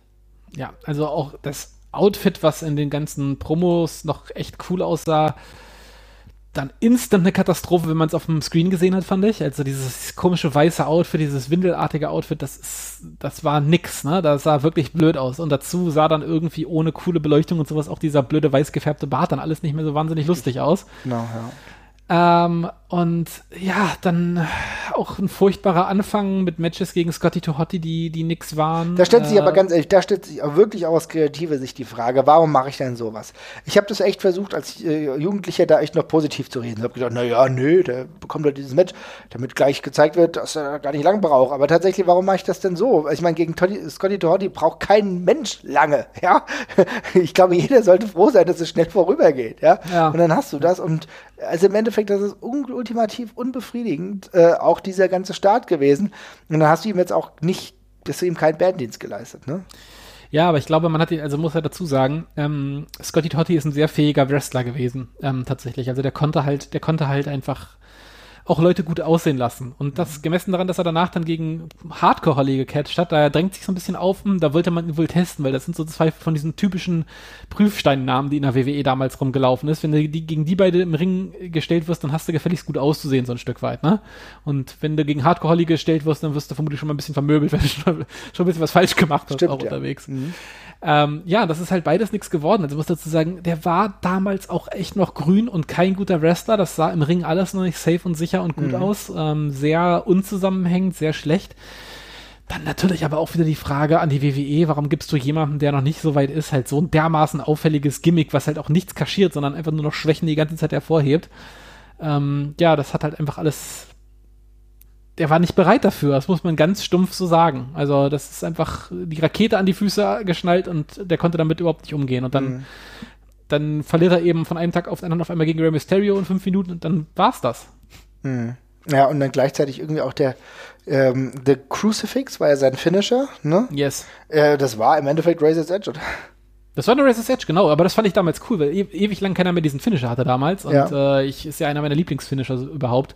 Fand ich dann mega cool tatsächlich, dass er das, äh, dass er den hatte. Sah auch ganz okay aus, hatte auch eine ordentliche Statur gehabt, Mhm. wobei ich auch immer fand, er sah irgendwie im Ring einfach nicht gefährlich genug aus. Ich weiß Ja. nicht genau, woran das lag. Er war ja schon 1,93 oder 1,94 groß, also wirklich nicht klein, aber irgendwie hat da die Intensität und der Biss gefehlt. Er war so ein bisschen die, naja, er war so ein bisschen die Softporn-Goth-Version, äh, wie so ein bisschen Dolph Ziggler. Ja, tatsächlich, er sah halt so Dolph Ziggleresk aus. Was im Nachhinein für niemanden, für keinen Wrestler was besonders Positives ist tatsächlich, ja. Nee, wahrlich nicht. Muss man aber sagen, er hat ja dann, es gab einen neuen Versuch dann mit ihr, mit ihm, dann ähm, Mordecai, okay, aus die Maus, machen wir weiter und wir geben ihm Kevin Thorne, also äh, Thorne dann in der ECW.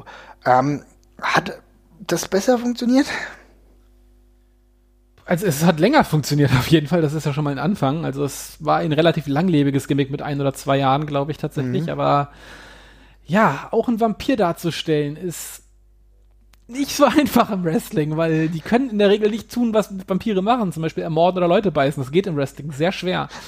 Was dann dazu geführt hat, dass er dann irgendwie Blut in die Kamera gespuckt hat, was, wo ich mir denke, das sollte ein Vampir nicht machen. Das ist genauso sinnlos wie bei Gangrel, der Leute in Blut getränkt hat, wo ich mir dachte, du brauchst das, du solltest dir ein bisschen haushalten mit dem Zeug eigentlich. Aber ja, war, war.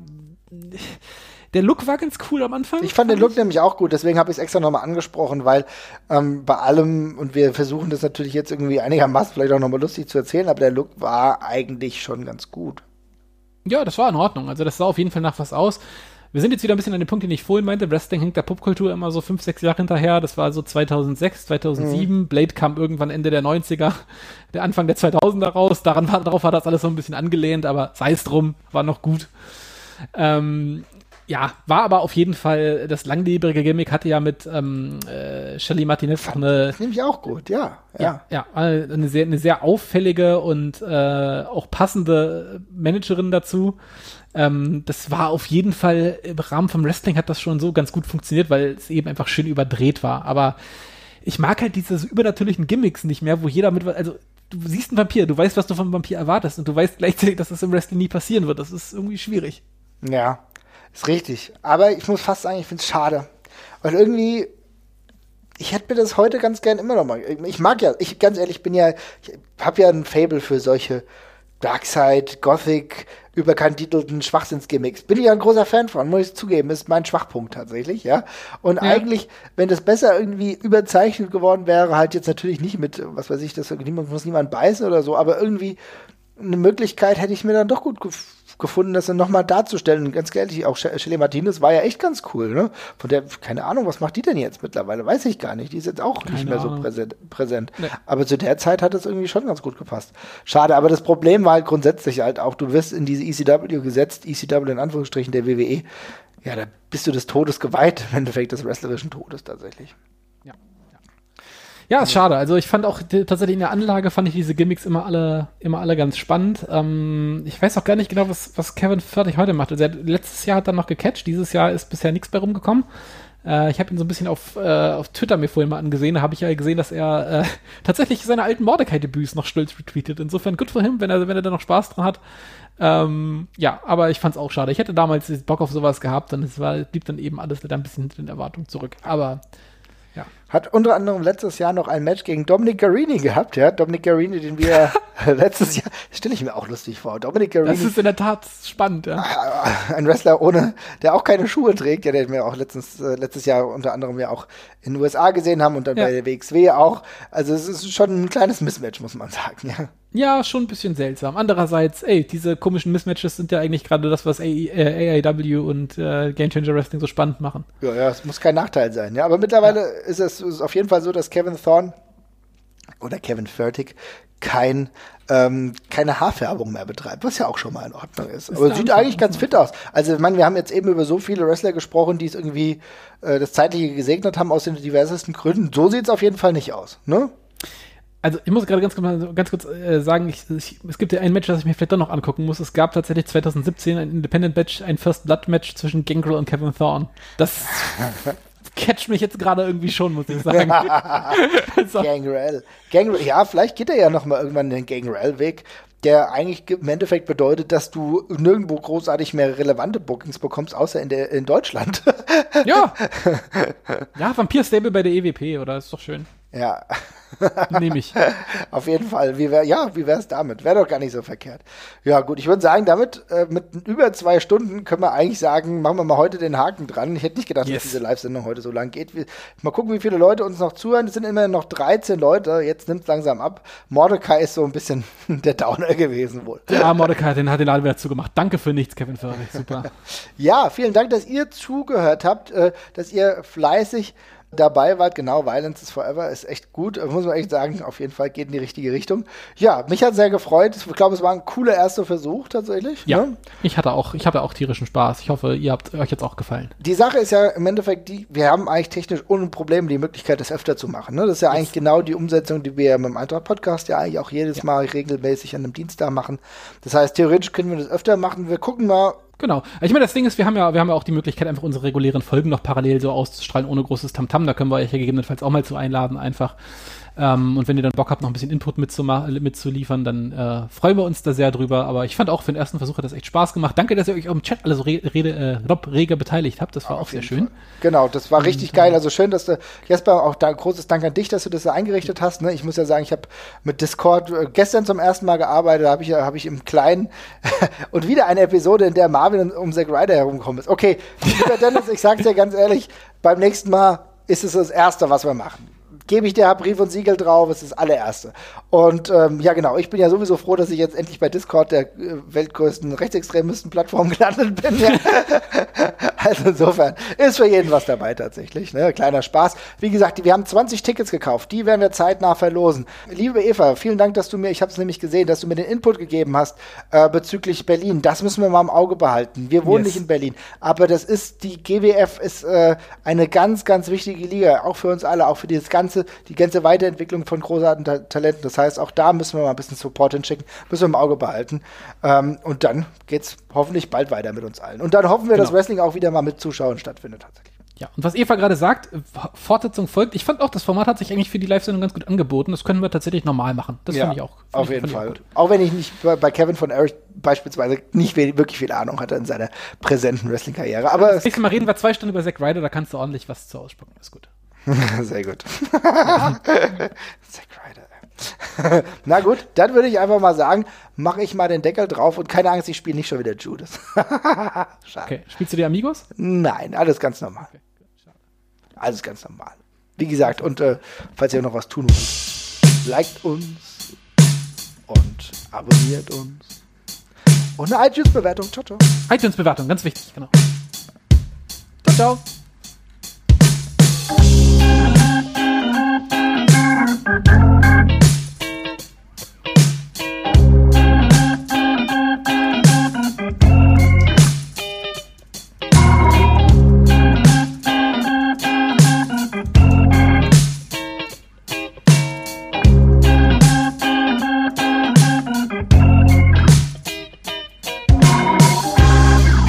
Just another one, she can afford it. He's just another one, he never will.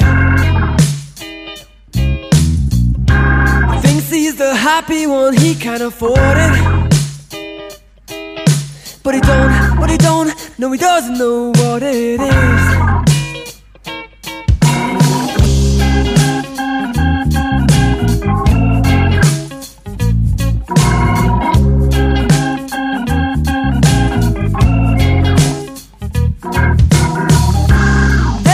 Another one, I can't afford it. Reading the news, it is all that I see.